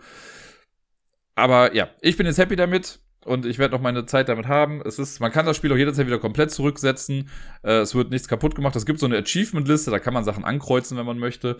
Äh, die habe ich jetzt ganz dünn mit Bleistiften bei mir markiert, das heißt, die kann ich auch wegradieren und dann könnte ich das irgendwann auch einfach nochmal weiterverkaufen.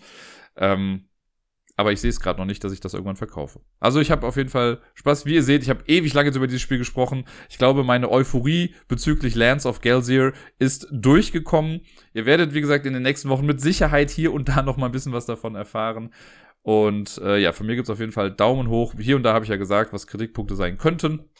Aber alles in allem ist es ein für mich durchweg positives Erlebnis mit Lands of Gelsier es geht quasi weiter mit einem Abenteuer, das nur im Kopf stattfindet oder nur gelesen wird und nicht äh, bildlich irgendwie illustriert ist. Und zwar geht es um die Crew, die Rückkehr zum neunten Planeten. Das habe ich der Reihe zum Geburtstag geschenkt. Und ich war selbst ein bisschen davon überrascht. Ich habe das nämlich irgendwie durch Zufall mal gesehen und dachte, hä, was ist das denn? Es sieht nämlich erstmal aus einfach wie ein Roman im Die Crew Universum. Ne? Irgendwie, wo dann eine Geschichte erzählt wird von irgendwie einer äh, Shuttle-Crew, die irgendwie zum neunten Planeten aufbricht und sonst was. Dann habe ich aber genauer angeguckt und gesehen, okay, das sind zwei Bücher. Und das Ganze ist im Prinzip ein Choose Your Own Adventure Buch für zwei Menschen.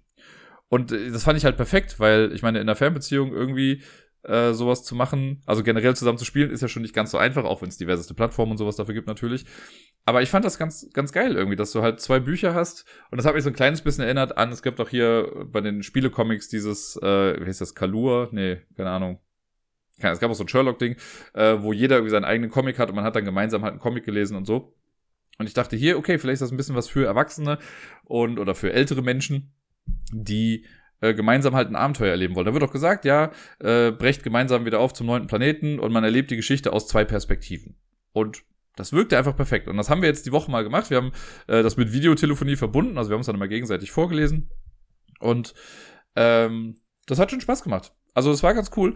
Ich kann jetzt gar nicht, also ich möchte gar nicht viel verraten, aber am Anfang ist es so, dass man erstmal so eine Einführung bekommt zur ganzen Crew. Man ist halt mit, ich glaube, insgesamt zehn Leuten irgendwie auf einem äh, Schiff, der Galathea, so heißt die irgendwie, und die will zurück zum neunten Planeten aufbrechen. Also es gab schon mal eine Expedition dahin. Äh, und jetzt sollen wir auch nochmal mit dahin gehen. Und man übernimmt eine von zwei Rollen. Es gibt einmal, ich bin jetzt irgendwie Prosper, das ist äh, ein Kybernetik-Experte oder so. Und es gibt die erste Kommandantin, die wird, äh, also Zim heißt sie, C-I-M, die wird äh, von Sarai dann jetzt quasi verkörpert und die beiden leiten quasi dieses Schiff und erleben dann so ein bisschen was und müssen immer wieder Entscheidungen dann auch für die Crew treffen und so. Äh, und ja, wie in einem guten Choose Your Adventure Buch kann es halt auch sein, dass manche Entscheidungen dann dazu führen, dass das Abenteuer vorzeitig beendet ist und man nochmal von vorne irgendwie anfangen muss. Wir haben jetzt, wir haben glaube ich eine Stunde oder anderthalb gespielt und gelesen und haben glaube ich zwei oder dreimal jetzt die Mission vorzeitig beenden müssen. Bin mal sehr gespannt, wie, wie lang das noch irgendwie weitergeht, also was man da noch alles äh, erleben kann. Und es ist dann so, dass wir, also wir haben mal zwei Bücher, es ist nicht so, dass jeder für sich einfach nur liest, sondern man soll sich schon gegenseitig irgendwie auch vorlesen. Manchmal sind Passagen so grau geschrieben, in einem helleren Grau, damit äh, da ist dann klar, okay, das steht bei dem anderen auch. Manchmal halt dann irgendwie ist ein Verb anders oder so, aber im Prinzip ist es der gleiche Part, den muss man dann nicht nochmal doppelt vorlesen. Und die Einträge sind so ein bisschen wie so ein Logbuch verfasst. Und es kann jetzt sein, dass wir beide beim, keine Ahnung, 29. Juni sind. Und ich habe dann als Uhrzeit 20 Uhr stehen und du hast 20 Uhr 5 da stehen. Und immer der, der die erste Zeit hat, der soll dann zuerst vorlesen. Und dann liest man das, dann liest die nächste Person vor und dann wird man meistens zu einem anderen Abschnitt weitergeleitet. Manchmal muss man auch eine Entscheidung treffen. Wenn man jetzt zu zweit spielt, dann kann es auch sein, dass ich eine Entscheidung treffen muss und bei Sarai steht dann im Buch zum Beispiel, ja, du musst warten, bis Prosper eine Entscheidung getroffen hat. Man kann aber auch theoretisch das Ganze alleine spielen. Also wenn man jetzt niemanden hat, kann ich sagen, okay, entweder mache ich mit zwei Büchern und lese einfach hier und da und entscheide dann, oder ich kann auch nur ein Buch nehmen und das dann lesen. Das funktioniert wohl auch. Und das ist auch so mit mein Kritikpunkt an der ganzen Sache, weil ich finde die Idee, ich mag ja Choose an Adventure und gemeinsam lesen ist einfach schön und ich finde, also es war einfach echt cool, dass wir uns da gegenseitig vorlesen konnten ähm, und diese Geschichte gemeinsam entdeckt haben. Es ist aber so, es wird ja beworben mit, okay, eine Geschichte aus zwei Perspektiven.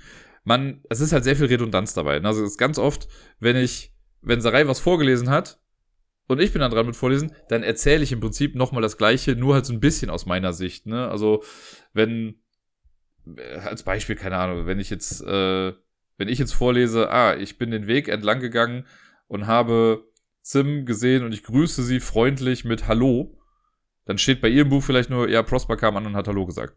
So, dann steht halt nicht, dass ich freundlich dabei war oder sonst irgendwie was. Also hier und da kriegt man mal vielleicht noch eine andere Information und es gab auch, es gibt dann Momente, wo ich was vorlese, was ich erlebt habe in der Zeit, was sie nicht erlebt hat, dann hat sie halt was anderes erlebt, aber der Kern der Sache ist dann doch irgendwie der gleiche. Und das haben sie halt wahrscheinlich gemacht, damit man es eben halt auch alleine irgendwie noch alles versteht. Und das finde ich fast schade. Da hätte ich mir gewünscht, dass sie gesagt haben, okay, es ist für zwei Personen und es wird Informationen in diesem Buch geben, die in diesem Buch nicht vorkommen und andersrum, damit man ja noch ein bisschen mehr wirklich aufeinander auch hören muss. Weil so war dann halt, ja, okay, es ist der Antrieb, ja, es ist der Tag, ja, ich weiß, wir stehen vor dieser Entscheidung. Das habe ich doch jetzt gerade eben schon mal alles gehört. Und das ist dann so ein bisschen schade, dass das nicht noch ein bisschen krasser auf die einzelnen Perspektiven irgendwie eingegangen ist. Aber nichtsdestotrotz, für uns war es jetzt ganz cool. Wir hatten Spaß dabei, wir sind ja auch noch nicht fertig, also wir werden es noch ein paar Mal irgendwie versuchen. Ähm, mal gucken, was da noch so alles kommt. Das werden wir jetzt bestimmt innerhalb der nächsten Wochen dann nochmal aufgreifen und weiterspielen. Ich weiß auch nicht, wie hoch der Wiederspielwert ist, wenn man es irgendwie einmal durch hat und man dann Bock hat, das Ganze nochmal irgendwie durchzumachen. Keine Ahnung, kann ich euch jetzt noch nicht sagen. Ich war halt, wie gesagt, selbst davon überrascht, dass es das überhaupt gibt. Und äh, Sarai hatte davon auch noch im Vorfeld nichts gehört. Und so das Echo, was ich jetzt äh, insgesamt schon mal bekommen habe durch Bilder und sowas, war auch, dass Leute gesagt haben, so, ach krass, was nicht alles gibt. Äh, ich werde euch da auf jeden Fall auf dem Laufenden halten. Der erste Eindruck ist auf jeden Fall für so eine Pärchenaktivität, möchte ich mal sagen, sehr gut. Ich glaube, ich habe euch eingangs angelogen. Das nächste Spiel und das letzte Spiel, was ich letzte Woche gespielt habe, habe ich auch nicht solo gespielt. Ich habe nämlich äh, in der Schule mit den Kindern was spielen können.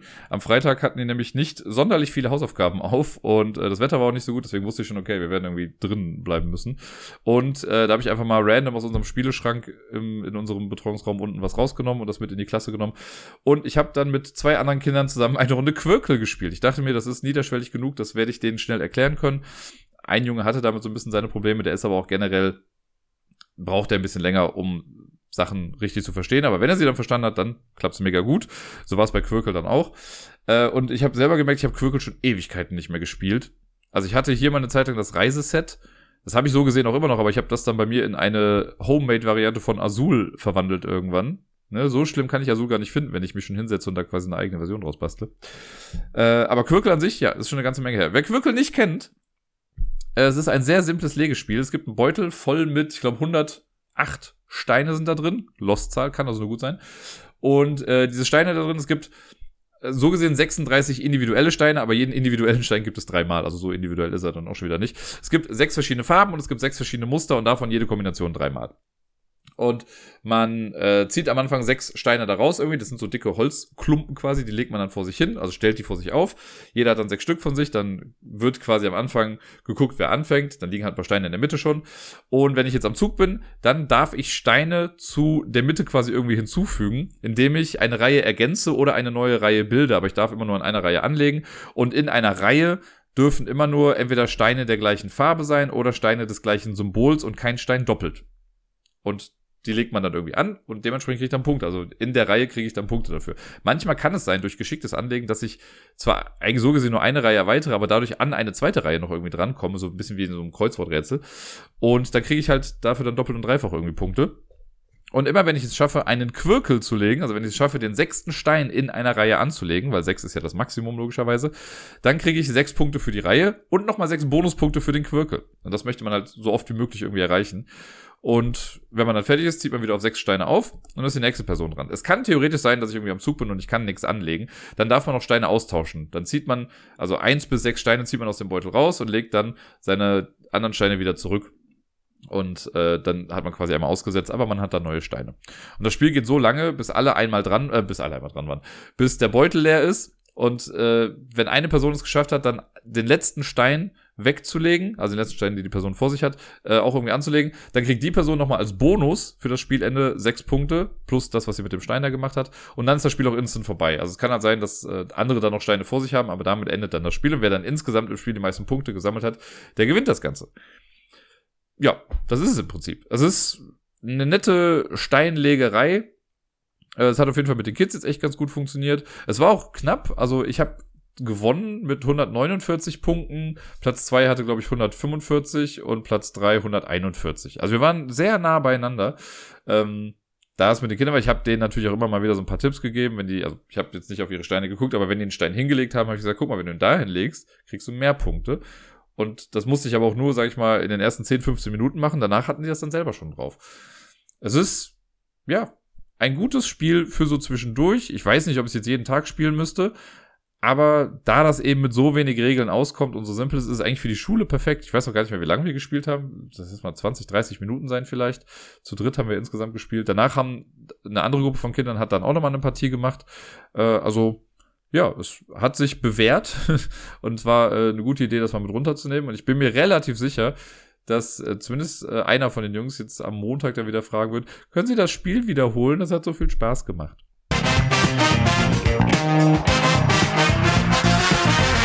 Weiter geht's mit der Top 10 Liste der heutigen Episode. Letzte Woche habe ich ja die Liste von TuBY bekommen und mir wurde gesagt, ich habe sie richtig gelöst. Also es waren die Top 10 Spiele des Community-Treffens. Und jetzt habe ich eine neue Liste vorgelegt bekommen. Ihr erinnert euch, ich habe ja diese Aktion jetzt quasi gestartet, wo ihr mir gerne Top 10 Listen zuschicken lassen könnt über den Link, den ihr im Discord oder auch bei Twitter mittlerweile findet. Ich versuche dran zu denken, ihn auch nochmal in die Show Notes reinzupacken. Äh, und diese Liste oder dieses Formular wird von äh, einem anderen Dirk verwaltet. Da, äh, der bekommt das dann und schickt mir dann quasi am Tag der Aufzeichnung oder kurz vorher dann irgendwie äh, eine Liste zu. Also nur die Spiele. Und ich habe jetzt nochmal gesagt bekommen, dass es jetzt eine Liste von Helmut ist, die ich heute bekomme. Ähm, das kriege ich dann gesagt und die zehn Spiele, aber sonst nichts. Und meine Aufgabe wird es jetzt sein, herauszufinden, was haben diese Spiele alle irgendwie gemeinsam. Das hat letzte Woche dann irgendwie bei Spiel 7 irgendwann Klick gemacht. Ich habe jetzt heute natürlich, weil ich mir das ja auch immer aufschreibe nochmal, äh, mir die Spiele angeguckt. Hab auch auf den ersten Blick jetzt erstmal keine Gemeinsamkeit festgestellt. Meistens kommt das ja, wenn man dann irgendwie darüber spricht. Ich bin mal sehr gespannt. Ich habe äh, bei der heutigen Liste habe ich fast, also ich habe zwei Spiele davon nicht gespielt, wobei ich von einer Sache den Vorgänger gespielt habe und eine Sache habe ich gar nicht gespielt, aber da weiß ich ein bisschen was drüber. Gucken wir mal, äh, was da so rumkommt und äh, ja, ich, wie gesagt, mal schauen, wohin mich meine Worte oder meine Gedankengänge gleich so führen. Bin mal gespannt, ob ich es rausbekomme. Also, wie gesagt, eine Top 10 von Helmut. Vielen lieben Dank für die Einreichung. Mal schauen, ob ich dich schlagen kann damit. Auf Platz Nummer 10 von Helmuts Top 10 Liste hier ist Augustus. Augustus ist ein Spiel, über das ich lustigerweise erst neulich noch was äh, in einem anderen Podcast von den Brettagogen gehört habe, denn die haben nämlich die äh, Verlagsanthologie von Hurricane Games besprochen und da war Augustus auch mit dabei. Ich selber habe Augustus nur ein einziges Mal gespielt und hatte danach nie wieder das Verlangen, es zu spielen, weil Augustus ist so ein ja, es ist im Prinzip Bingo aufgemotzt. Man hat irgendwie so einen Beutel, wo, glaube ich, so Token irgendwie rausgezogen werden oder so kleine Chips. Äh, da sind Symbole drauf und jeder hat vor sich so ein paar Karten, wo auch die Symbole drauf sind. Und wenn ich voll habe, also ne, wenn ich jetzt irgendwie, ich weiß schon gar nicht mehr, was die Symbole sind, aber man versucht im Prinzip einfach nur das abzustempeln wie bei Bingo, wenn ich, wenn alle Symbole gezogen wurden aus meinem Beutel, dann kann ich das irgendwie in Siegpunkte umwandeln. Und hier und da gibt's vielleicht noch ein bisschen mehr Gameplay-Input, aber genau weiß ich es auch nicht. Es werden einfach Sachen rausgezogen, das wird laut angesagt und man guckt, wo man das hat. Und wenn man eine Karte voll hat, kriegt man Punkte. Das ist im Prinzip Augustus. Und es, ja, keine Ahnung. Also es war nett illustriert. Ich meine sogar, wenn mich nicht alles täuscht, das habe ich jetzt gar nicht nachgeguckt, aber ich würde mal fast behaupten, dass das von Vincent to Trade illustriert war. Das ist ja schon ein bisschen älter, also das muss noch echt zu seiner Anfangszeit gewesen sein. Aber äh, das ist auch erstmal alles, was ich weiß. Also ich weiß, also ein Beutel drin, irgendwie, man zieht Sachen raus, Bingo-Style, Vincent to Trade, Hurricane Games. Das sind jetzt mal so grob die Sachen, die ich dazu jetzt im Kopf habe. Mal gucken, ob das später nochmal relevant wird. Auf Platz Nummer 9 ein Spiel, das mir sehr, sehr bekannt ist, und zwar Splendor. Splendor, äh, super tolles Spiel. Ich weiß gar nicht, aus welchem Jahr das war. 2014 will ich fast sagen, aber vielleicht war es auch ein bisschen später. Das könnte ich in der Tat vielleicht nochmal kurz äh, eruieren, in welchem Jahr das rausgekommen ist. Ah, ich meine, es war 2014, aber Vielleicht vertue ich mich damit auch. Ja doch, 2014, bei den Space Cowboys rausgekommen. Also der Verlag ist schon mal auch nicht der gleiche. Und das Jahr meine ich auch nicht. Ich glaube, Augustus war vor Splendor noch. Ähm, Splendor ist ein äh, tolles äh, Engine-Building-Spiel, so ein sehr pures Engine-Building-Spiel. Man hat äh, eine Kartenauslage und man kann sich erstmal, also man fängt damit an, dass man so Edelsteine nimmt. Da kann man entweder drei unterschiedlich nehmen oder zweimal den gleichen, wenn davon noch bestimmt äh, eine bestimmte Anzahl am Ende übrig ist. Man darf zehn höchstens haben. Und mit den Edelsteinen kann ich dann Karten aus der Auslage kaufen. Und die Karten äh, sind dann quasi permanente Edelsteine, die ich dann habe. Das heißt, wenn ich irgendwie eine blaue Karte habe und da ist eine Karte, die kostet drei blaue Edelsteine, brauche ich nur noch zwei blaue Edelsteine, weil die Karte generell immer zählt und die muss man auch nicht abgeben. Und so sammelt man immer mehr Karten. Man kriegt, je mehr Karten man hat, desto schneller kommt man ja auch an andere Karten. Und manche dieser Karten haben auch Siegpunkte. Wer zuerst 15 Siegpunkte hat, gewinnt dann das Ganze. Und das habe ich auch schon echt, echt häufig gespielt. Auch da, das gehört wahrscheinlich auch mit zu meinen meistgespieltesten Spielen ever. Könnt ihr vielleicht nochmal nachgucken. Ja, ich habe es 43 Mal gespielt. Das ist schon eine ganze Menge. Und äh, ja, das ist so das Spiel. Aber was hat das gemeinsam mit Augustus? das ist jetzt die große Frage. Also höchstens ah, vom Setting, also Augustus ist ja, glaube ich, eher spielt er so in, in, im Römischen Reich. Bei Splendor ist es mehr so Asien. Äh, ich müsste mich jetzt aus dem Fenster, ich weiß jetzt nicht, ob es bei Augustus irgendwie als ein Symbol Edelsteine gibt. Das wäre dann vielleicht eine Verbindung dazu. Aber schauen wir mal. Äh, auf Platz Nummer 8 auch ein Spiel, was ich schon ein paar Mal gespielt habe, sowohl auch, also auch in der Legacy-Variante, nämlich Machi Koro. Ich habe sowohl in der normalen Variante von Cosmos gespielt, als dann eben auch in der Legacy-Variante. Ich weiß, in der Legacy-Variante gibt es auch Edelsteine. Äh, in der normalen Variante meine ich aber eigentlich nicht. Da gibt es Goldmünzen. Gut, es gibt auch Goldmünzen bei, ich meine bei Augustus und bei Splendor. Äh, Machikoro ist so ein bisschen so ein sehr schnelles, ja im Prinzip auch ein Engine-Building-Spiel. Man hat äh, Würfel, man würfelt aus, dann kriegt man dafür irgendwie Gold. Von dem Gold kann man sich wieder Karten kaufen und man versucht, vier Bauwerke fertigzustellen. Wer zuerst ein viertes Bauwerk hat, der gewinnt dann, glaube ich, das Ganze. Ähm, es hat so ein bisschen Katan-Vibes, sage ich mal, weil man halt ja würfelt und dann dem ausgeliefert ist, was man gewürfelt hat. Und man kann sich, also ich hab, mag ja die Einwürfelstrategie ganz gerne, dass man gar nicht auf die Karten geht, die zwei Würfel benötigen. Also es gibt ein Bauwerk, wenn man das hat, dann darf man auch mit zwei Würfeln würfeln. Man muss die aber vorher immer entscheiden.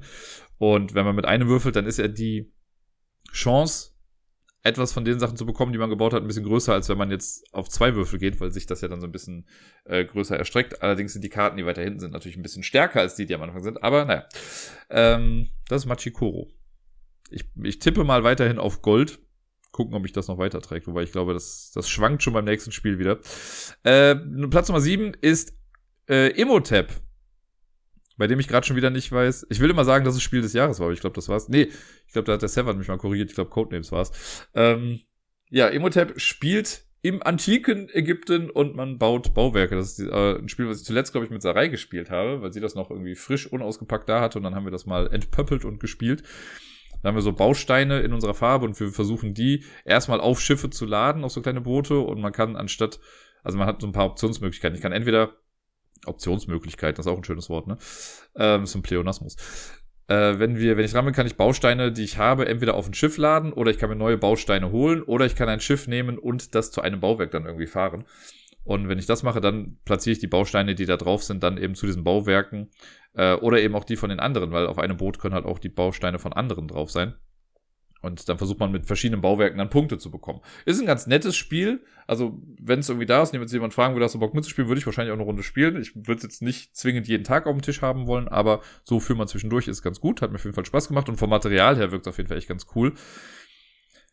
Gibt's da Gold? Oder was hat das denn mit den anderen Sachen zu tun? Sind es vergangene Kulturen? Wobei bei Machikoro, das spielt er eigentlich in der heutigen Zeit. Ja, schade. Beim letzten Mal ist, glaube ich, bei der 7 raus, ne? Hier äh, schwanke ich gerade noch. Also ich meine, es gibt doch auch bestimmt irgendwas Goldmäßiges. Sind einfach die Punkte, die man sammelt, Gold? Edelsteine gibt es da eigentlich nicht. Ich weiß, es gibt ja diese Marktkarten, da gibt es nochmal verschiedenste Sachen drauf. Aber sind das da jetzt Edelsteine oder Gold oder so? Ich weiß es nicht. Ich murmel gerade vor mich hin. Äh, wir gucken mal weiter. Platz Nummer 6. Äh, Platz Nummer 6. Das würde in die Theorie wieder ein bisschen reinpassen. Äh, der Wettlauf nach El Dorado. Ein Spiel von Rainer Knizia, äh, was so Deckbuilding mit einem Rennspiel verbindet. Das habe ich auch, glaube ich, nur einmal bisher gespielt, in echt. Und ich fand es auch soweit ganz cool, aber irgendwie hat es hier nie Einzug erhalten. Und äh, ich glaube, das ist so ein bisschen bei mir generell untergegangen, weil es halt ein Deckbuilding-Spiel war und ich schon so viele Deckbuilding-Spiele irgendwie habe. Äh, wobei es an sich ja ganz nett war. Also man hat so ein Startdeck und auf den Karten, die man dann ausspielt, sind halt verschiedene Symbole drauf. Und auf dem Spielplan, auf der Rennstrecke sind halt auch Symbole und dann kann man sich diese Felder weit dann bewegen. Man kann auch immer neue Karten kaufen, um dann mehr Symbole zu bekommen, um sich dann schneller vorzu voranzubewegen. Das war schon, äh, also ist schon cool. Und ich meine, Eldorado ist die Stadt des Goldes. Das, äh, ja, würde irgendwie passen. Illustrationen waren auf jeden Fall auch ganz cool bei dem Spiel. Wie gesagt, ich habe es nur einmal gespielt, deswegen kann ich nicht allzu viel dazu sagen. Aber es hat ja auf jeden Fall eine Fanbase bekommen, es hat ja auch eine Erweiterung noch bekommen. Ähm, ich glaube sogar eine Second Edition. Ich bin mir gar nicht mehr genau sicher, aber ich meine, es hat nochmal eine zweite Auflage bekommen. Naja. Platz Nummer 5. Platz Nummer 5 ist Luxor. Ein Spiel, das in Ägypten in einer Pyramide spielt. Hallo Imhotep. Ähm, und wo es auch, glaube ich, Gold gibt. Oder goldene Skarabäen. So. Luxor habe ich äh, noch nie in echt gespielt. Ich habe es aber in der äh, auf Boardgame Arena gespielt. Da hat mir die liebe Debbie das mal beigebracht. Äh, da geht man so spiralförmig quasi in so eine Pyramide rein. Und je nachdem, die Felder, die ich verlasse, glaube ich, die kriegt man dann oder die, auf denen man landet. Und man ist so ein bisschen Set Collection. Wir versuchen halt verschiedenste Sachen zu sammeln und dadurch dann am Ende Punkte zu bekommen. Und wenn man bestimmte Linien überschreitet in dieser Pyramide, kriegt man noch einen neuen Explorer, den man dann mitnehmen kann und weiter durchgeht. Und in der Mitte, also man versucht so, ja, versucht einfach Sachen zu sammeln und damit möglichst viele Punkte zu machen. War ganz cool, war ganz nett. Ich habe es, glaube ich, nicht einmal gewonnen. Spiel in Ägypten, es gibt goldene Sachen. Verlag ist mir jetzt gerade akut entfallen. Was Ravensburger, was Kosmos? Ich weiß es gerade nicht mehr. Ähm, hm, es ist ein bisschen Archäologie. Aber Machikoro passt nicht in das Archäologie-Thema mit rein. Und Augustus eigentlich auch nicht. Abenteuer erforschen. Ne, das passt auch nicht. Gut, das nächste Spiel, wie ich sehe, macht das sowieso alles total ad absurdum. Äh, ad absurdum, sagt man, ne? Und zwar ist auf Platz 4 Lama. Das Kartenspiel von Rainer Knizia, von dem wir jetzt ja schon zwei Sachen hier haben. Ähm, und es kommt noch ein drittes. Aber das wird es ja dann nicht sein. Und Lama, ja, Lama ist ein Kartenspiel, bei dem ich ja immer gesagt habe, es hat absolut keine Daseinsberechtigung und ist trotzdem irgendwie spaßig. Ähm, wenn man das nämlich so erstmal auf dem Papier sieht, denkt man sich so, was, das soll Spaß machen. Und ja, es macht irgendwie Spaß. Man hat einen Kartenstapel, das ist so Next Step Uno, könnte man sagen. Äh, oder Mamau. Es gibt äh, einen Kartenstapel, da gibt's die Karten von eins bis sechs drin, also mehrfach, und ein paar Lama-Karten. Man kriegt zu Beginn, glaube ich, sechs Karten auf die Hand. und eine Karte wird offen hingelegt. Wenn ich jetzt am Zug bin, darf ich, äh, muss ich entweder eine Karte ziehen oder ich spiele eine Karte ab, die entweder die gleiche Zahl zeigt als die, die gerade liegt, oder eins höher ist. Das heißt, man spielt sich dann irgendwie von eins bis sechs irgendwie hoch. Auf eine sechs darf nur noch ein Lama, also entweder eine andere sechs gelegt werden oder ein Lama. Und auf ein Lama kann entweder ein Lama oder eine eins kommen und dann fängt man wieder von vorne an. Und das Spiel endet. Also man kann jederzeit sagen, ich steige aus oder man versucht halt alle Karten abzuspielen. Wenn die Runde vorbei ist, kriegt man für jede individuelle Zahl, die ich auf der Hand habe, Minuspunkt. Also wenn ich jetzt eine Runde beende und ich habe nur Einsen auf der Hand, okay, kriege ich halt einen Punkt, äh, also einen Minuspunkt. Und wenn ich jetzt aber 1, 2, 3, 4, 5, 6 habe, dann habe ich ein Problem. Dann kriege ich da nämlich 21 Minuspunkte für. Ich glaube, ich habe richtig gerechnet.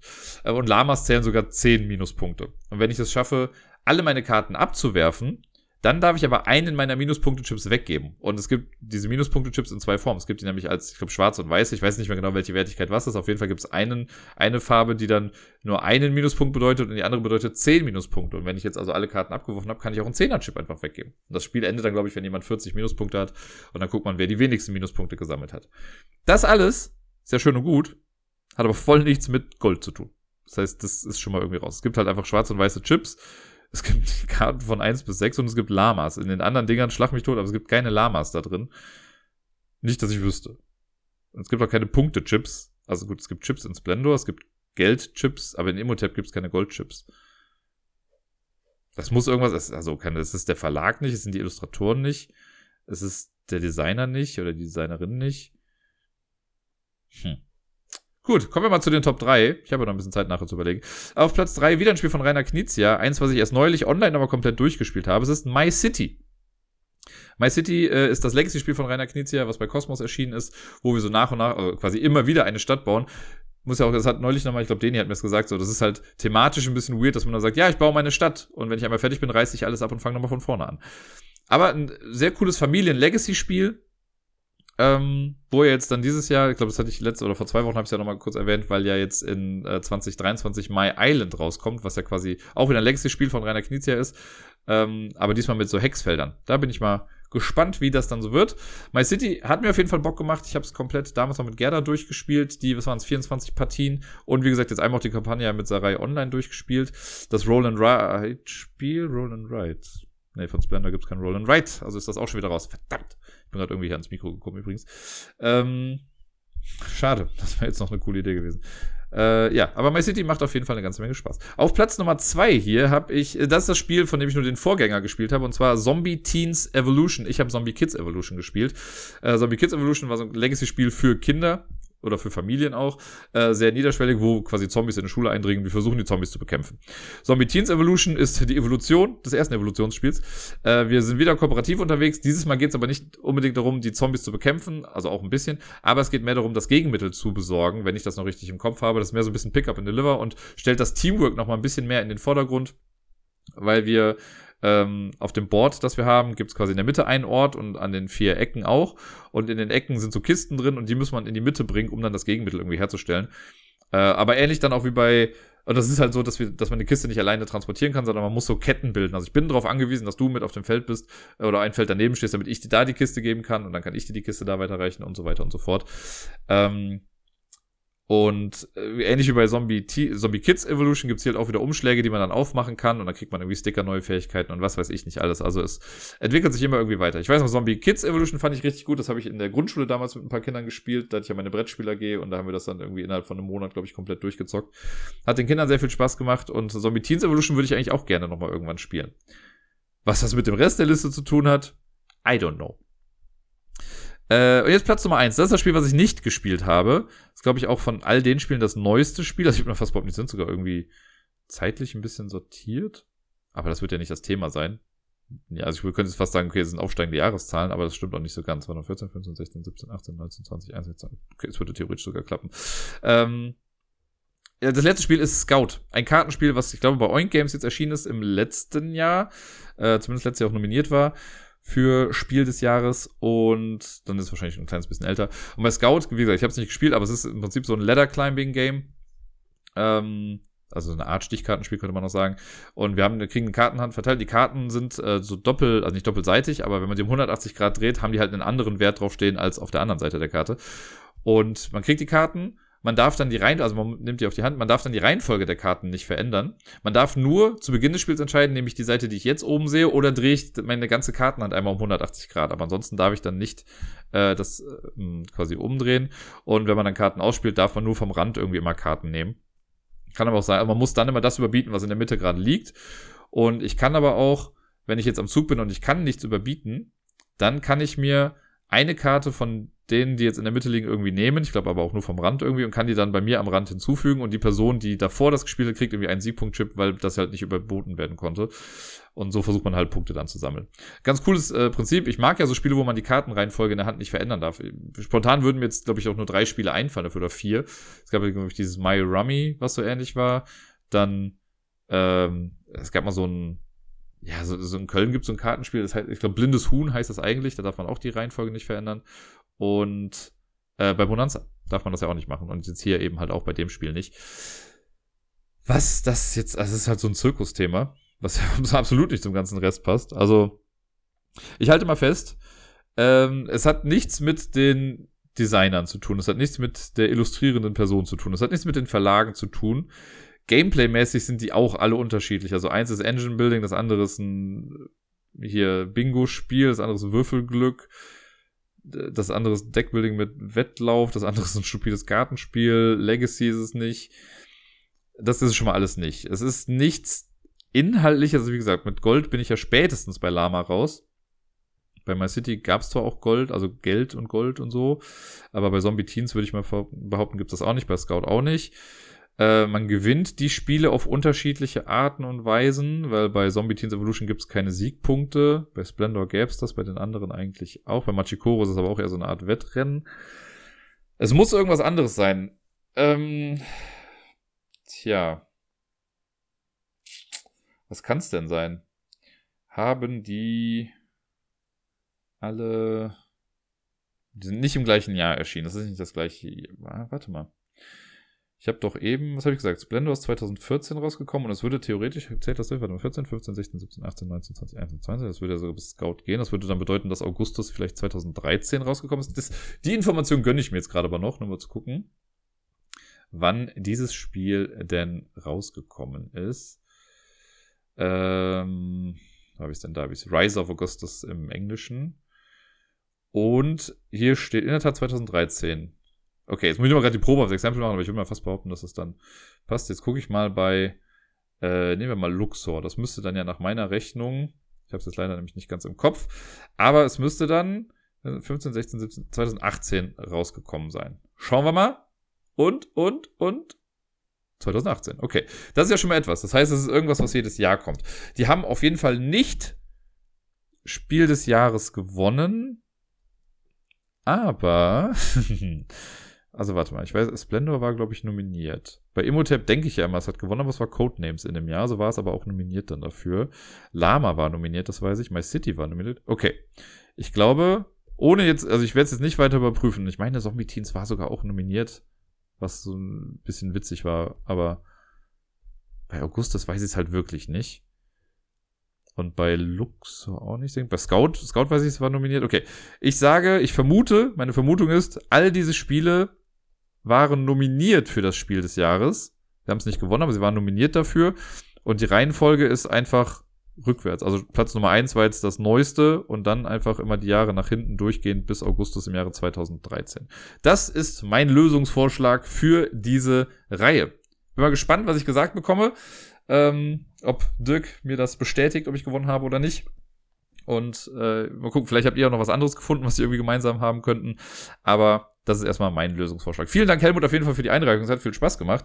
Äh, ich, wie gesagt, ich bin sehr gespannt, ob ich jetzt recht habe oder nicht. Das erfahre ich auch erst morgen im Laufe des Tages.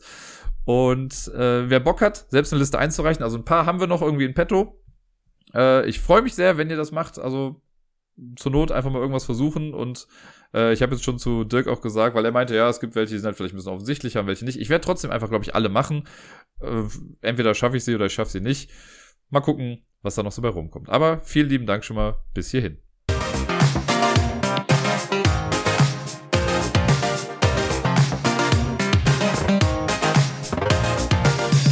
Und sonst so. Ja, letzte Woche war eigentlich gar nicht so viel. Ich bin ja so ein bisschen in den generellen Alltag wieder zurückgekehrt, nachdem ich ja die erste Januarwoche noch Urlaub hatte, hat jetzt die Arbeit wieder angefangen. Ich habe es ja, glaube ich, im Outro letztes Mal gesagt, dass so dieser Blues äh, eingesetzt hat, bevor es wieder richtig losgeht mit allem. Aber es war an sich eigentlich eine ganz gute Woche, würde ich mal behaupten. Sie ist auf jeden Fall schnell vorbeigegangen. Äh, ich habe viel Zeit mit Miepel verbracht. Äh, nachdem ich sie ja jetzt quasi letzte Woche Samstag das erste Mal dann wieder gesehen habe in diesem Jahr, nachdem sie jetzt ja über die Feiertage auch komplett weg war hat sie diese Woche dann direkt dreimal bei mir auch gepennt. Äh, und das war echt ganz süß. Wir haben, also am Montag wollte ich eigentlich mit ihr ins Café Galli gehen, in dieses Eltern-Kind-Café. Aber die haben montags leider immer zu. Dann brauchten wir irgendwie einen Alternativplan. Und äh, ich hatte dann schon mal irgendwie geguckt und dachte mir, ach komm, dann machen wir mal ein kleines Mini-Kino zu Hause. Und habe dann äh, mit ihr zusammen noch irgendwie Popcorn gekauft und zu Hause habe ich ihr eine kleine Kinokarte gebastelt und dann durfte sie sich Getränke bestellen und hat dann eine Popcorn-Tüte auch bekommen. Habe sie auch wirklich in eine Tüte irgendwie reingefüllt. Äh, und dann haben wir hier den Paw Patrol Film geguckt.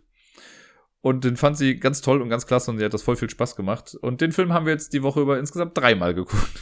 ich dann am, ich glaube, am Mittwoch nochmal. Und äh, gestern war sie auch nochmal da. Und weil sie ein bisschen Husten hatte und so, äh, bin ich mit ihr nicht rausgegangen. Und dann habe ich gesagt, ach komm, wenn sie denn nochmal guckt. Ich habe es ihr zur Wahl gestellt und sie meinte, Paw Patrol Film. Also wurde der dann nochmal. Und was soll ich sagen? Mir gefällt der Film eigentlich auch ganz gut. Also, ich die Serie ist mir auch schon irgendwie ans Herz gewachsen an sich, weil wir das ja auch immer mal wieder gucken. Und ich dachte dann so beim Film, ja, ich erwarte jetzt nicht allzu viel davon.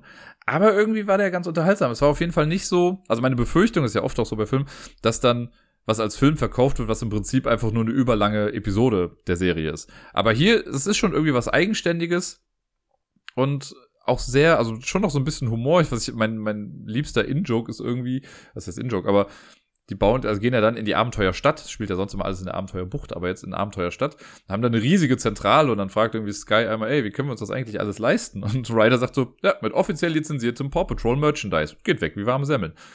Es ist relativ ehrlich, das Ganze. Und ja, es ist, äh, wie gesagt, war ganz cool. Meeple findet es auf jeden Fall sehr spaßig und ich glaube, es wird auch nicht das letzte Mal gewesen sein, dass wir den geguckt haben. Und was haben wir noch gemacht? Wir haben gestern, als wir das geguckt haben, haben wir noch Pizza wieder selber zusammen gemacht. Das war auch ganz cool. Und äh, im Halligalli waren wir auch einmal an einem Tag. Am Donnerstag dann. Da war es aber leider, weil das Wetter auch nicht so geil war, war es einfach mega voll. Also wir haben gerade noch so einen Platz bekommen. Und dadurch, dass Miepel jetzt ja auch ein bisschen länger im Kindergarten ist, haben wir gar nicht mehr so viel Zeit im Halligalli. Wir waren wirklich nur da und sind, also haben dann irgendwie ein Stück Kuchen gegessen und was getrunken. Dann war sie noch ganz kurz irgendwie ein paar Mal rutschen und dann war es das aber auch schon wieder. Äh, und es ist ja wie immer, also ich es kommt selten vor, dass ich im Halligalli bin und mir denke, oh, hier passt ja wirklich mal jedes Elternteil auf sein Kind auf. Und die werden, also manchmal sind da einfach Eltern, die machen dann da ihr Kaffeekränzchen und lassen die Kinder einfach da Sodom und Gomorra verbreiten. Das nervt mich immer so ein bisschen, aber gut, ich habe mich dann um Miepel gekümmert und wir hatten auf jeden Fall Spaß, haben viel rumgealbert und das war äh, ganz süß da. Ja.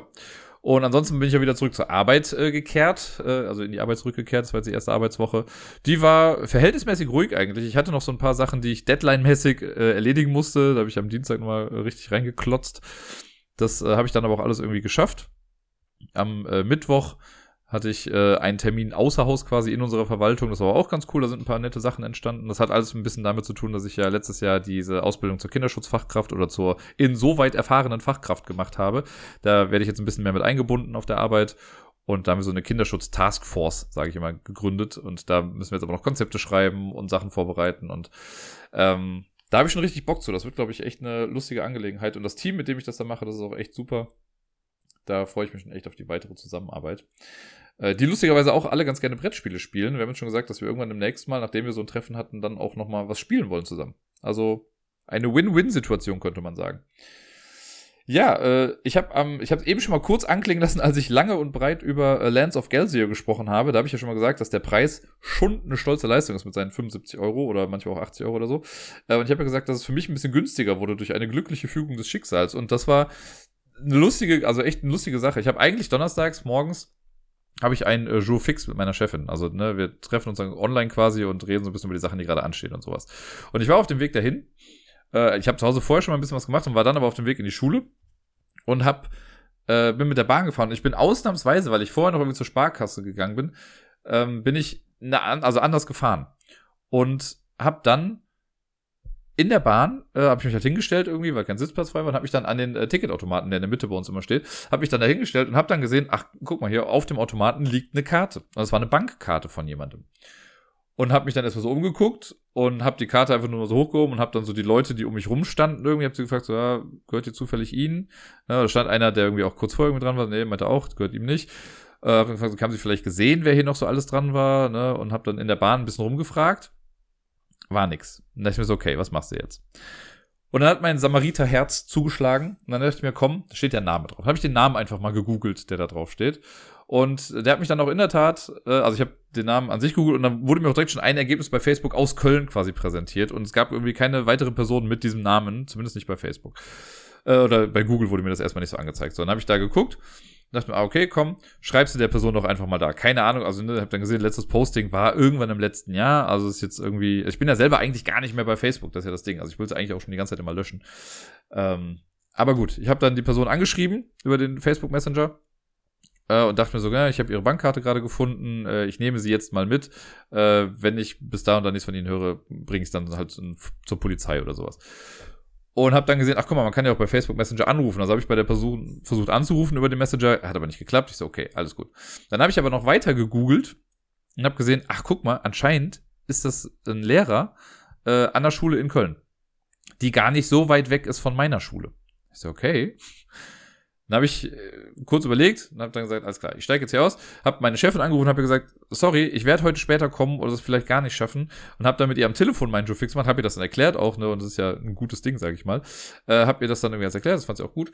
Dann bin ich losgegangen zu dieser Schule, bin erstmal dran vorbeigegangen, weil ich dachte, sie wäre woanders. Also ich hatte den Namen auch schon mal gelesen, aber dann bin ich halt, irgendwann war ich dann da und der Typ hat dann auch nochmal angerufen zwischendurch und war mega dankbar und meinte, ja, kommt dann gleich auch runter und bla. Und äh, dann habe ich ihn getroffen, habe ihm die Karte gegeben und er hat mir dann als Dank dafür halt ein kleines bisschen Geld gegeben. Ich habe auch gesagt, das ist auch nicht nötig. So, wenn ich meine Karte verlieren würde, würde ich das ja genauso wollen, dass jemand irgendwie versucht, mir diese Karte wieder zurückzubringen. Meint er, nee, es ist immer wichtig, weil er jetzt irgendwie übers Wochenende nach Berlin fährt äh, und ohne Karte wäre das schon irgendwie ein bisschen blöd. Und ja, das Geld habe ich dann direkt postwendend quasi in Lands of Gelzir mit investiert. Deswegen war es für mich dann gar nicht mehr so teuer. Aber äh, es war damit habe ich mein Karma-Konto ein bisschen aufladen können an diesem Tag. Und äh, das war ja immerhin schon mal etwas. Und der Tag an sich war dann auch auf der Arbeit dann noch ganz okay. Und danach, wie gesagt, habe ich das Spiel dann geholt. Das war auch der Tag, wo ich dann mit Miepel erst noch im Halligalli war. Und erst als sie dann später im Bett war irgendwann, da habe ich dann Lands of Gelsia spielen können. Und habe mich ja dann ja schockverliebt in dieses Spiel. Äh, sehr positiv überrascht war ich auch die Woche. Ich habe ja jetzt schon ein paar Mal erzählt, dass ich jetzt ja quasi als Nebenjob bei äh, Korea Board Games mitarbeite und hier und da ja auch schon ein bisschen was bewirken konnte und Übersetzungen gemacht habe und was weiß ich nicht was. Und bisher habe ich mich zu äh, dem einen Spiel, bei dem wir gerade intensiver dran sind, ja so ein bisschen noch bedeckt gehalten. Aber da jetzt quasi mein Chef das ja auf Twitter gepostet hat, kann ich jetzt, glaube ich, auch was dazu sagen. Und zwar ist äh, ein Spiel, was jetzt bei Korea Board Games bald rauskommen wird, was auf Nürnberg nur erstmal so gezeigt wird, aber zur Messe in Essen dann als Release rauskommen soll, äh, ist ein Spiel von Wolfgang Kramer und Michael Kiesling, ein Kramer Kiesling, mit dem Namen Terra Pyramides. Und ähm, das Cover davon ist jetzt quasi schon mal gesichtet worden. Man kann bei Boardgame Geek auch schon mal gucken, dass das Cover auch zu sehen und ein bisschen, ein ganz kleines bisschen vom Spiel, aber jetzt auch nicht viel. Und das ist das Spiel, an dem wir gearbeitet haben. Und da ist jetzt nämlich diese Woche ähm, das, das erste Muster quasi äh, angekommen und ich bin sehr, sehr gespannt. Ich bin jetzt nächste Woche dann ja auch einmal da vor Ort und dann kann ich mir das mal angucken, wie das so aussieht, weil da ja auch was drin ist, was ich ja quasi gebastelt habe. Also da wird es ein, im besten Fall, wenn alles funktioniert, wird es eine Art äh, Plättchenspender geben. Der ist von mir. Den habe ich quasi äh, hier zu Hause erstmal in Eigenregie selbst gebastelt und dann haben wir den natürlich angepasst und so, aber äh, das ist quasi mein Ding. Und da bin ich ein bisschen stolz drauf. Ich bin sehr gespannt, wie es sein wird. Ich hoffe, dass es irgendwie alles funktioniert und gut sein wird. Ein bisschen nervös bin ich vielleicht auch, was das Ganze angeht. Aber da kann ich sagen, dass äh, ja, da habe ich mitgewirkt bei diesem Spiel. Ich werde wahrscheinlich nirgendwo irgendwie auftauchen in den Credits oder so, aber macht nichts. Ich bin trotzdem irgendwie involviert in das Ganze. Und äh, ich finde das Spiel ja auch ganz cool. Also davon abgesehen. Es gibt ja auch ähm, bestimmt mal Sachen, die ich nicht ganz so geil finde. Aber bei Terra Pyramides würde ich sagen, doch, ist ein solides Spiel. Kann man mal machen. Und ich habe richtig Bock, das mal in der vollendeten Version zu spielen. Äh, ich hoffe, dass ich da demnächst auch nochmal irgendwie zu kommen werde. Also, wenn ihr da mal ein bisschen hinterher sein wollt und mal wissen wollt, wo äh, ich jetzt gerade so ein bisschen meine Finger mit dem Spiel habe, das wäre eine Sache davon. Und ja, an sich war es das schon fast die Woche. Äh, ich war super flott. Ich habe am Freitag jetzt schon das Quiz für morgen fertiggestellt. Normalerweise mache ich das ja auch irgendwie erst immer sonntags. Das heißt, wenn ich jetzt gleich mit dem Podcast hier fertig bin, wir haben gerade kurz nach eins, dann habe ich den Rest des Tages quasi noch frei. Ich werde wahrscheinlich noch ein bisschen aufräumen äh, und mich aber nochmal entspannt in die Wanne legen und einfach einen sehr, sehr entspannten Tag haben, denke ich. Und ja, das war's größtenteils. Ein kleiner Hinweis noch, ich weiß, ich bin immer schrecklich bei sowas und Leute in meinem Umfeld kriegen das immer noch mal ein bisschen mehr mit. Aber ich gehöre ja nach wie vor noch zu den Menschen, die sich sehr auf ihren Geburtstag freuen. Und meiner steht bald an. Übermorgen in einem Monat. Am 17.02. habe ich ja Geburtstag. Äh, ich freue mich da dieses Jahr besonders drauf. Letztes Jahr ist ja leider so ein bisschen ins Wasser gefallen, weil ich ja über meinen Geburtstag Corona hatte. Deswegen konnte ich da irgendwie absolut nichts machen. Und dieses Jahr wird's schön, weil ich schon mit äh, Sarai zusammen gebucht habe, dass wir an dem Wochenende, also ich habe freitags Geburtstag, da mache ich aber hier einen kleinen Spieleabend mit äh, Sarai und Deni. Und äh, dann am Samstag bis zu dem Montag äh, fahre ich dann mit Sarai nach Brüssel. Das wird, glaube ich, sehr, sehr schön. Da freue ich mich schon sehr drauf und äh, blicke dem sehr positiv entgegen. Und ja, mein Geburtstag ist toll, auch wenn ich gar nicht groß feiere dieses Jahr, weil man muss dazu sagen, es ist das Karnevalswochenende und ich hasse ja Karneval. Ähm, deswegen bin ich ganz froh, dass wir da so ein bisschen Landflucht begehen, auch wenn Sarai eigentlich, glaube ich, ganz gerne Karneval feiern würde. Oder Fasching, wie sie es falscherweise sagt. Ähm, bin ich ganz froh, dass sie dann doch mit mir Reis ausnimmt nach Brüssel.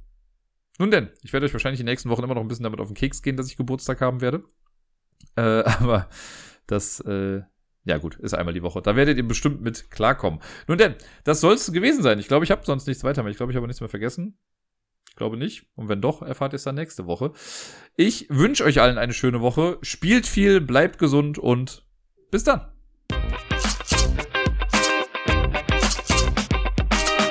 Wenn ihr euch mal was richtig Weirdes auf Netflix angucken wollt, es gibt da so eine kleine Anthologieserie quasi, die heißt Oats Studios. Das ist so ein bisschen, sag ich mal, wie Love, Death and Robots, nur geht's da komplett immer um apokalyptische Szenarien auf eine gewisse Art und Weise. Und eine Sache davon ist so weird, also ich habe das nur so nebenbei laufen lassen, aber das war so weird, das hat mich gecatcht. Es geht doch gefühlt irgendwie nur 10, 15 Minuten. Äh, das heißt Cooking with Bill.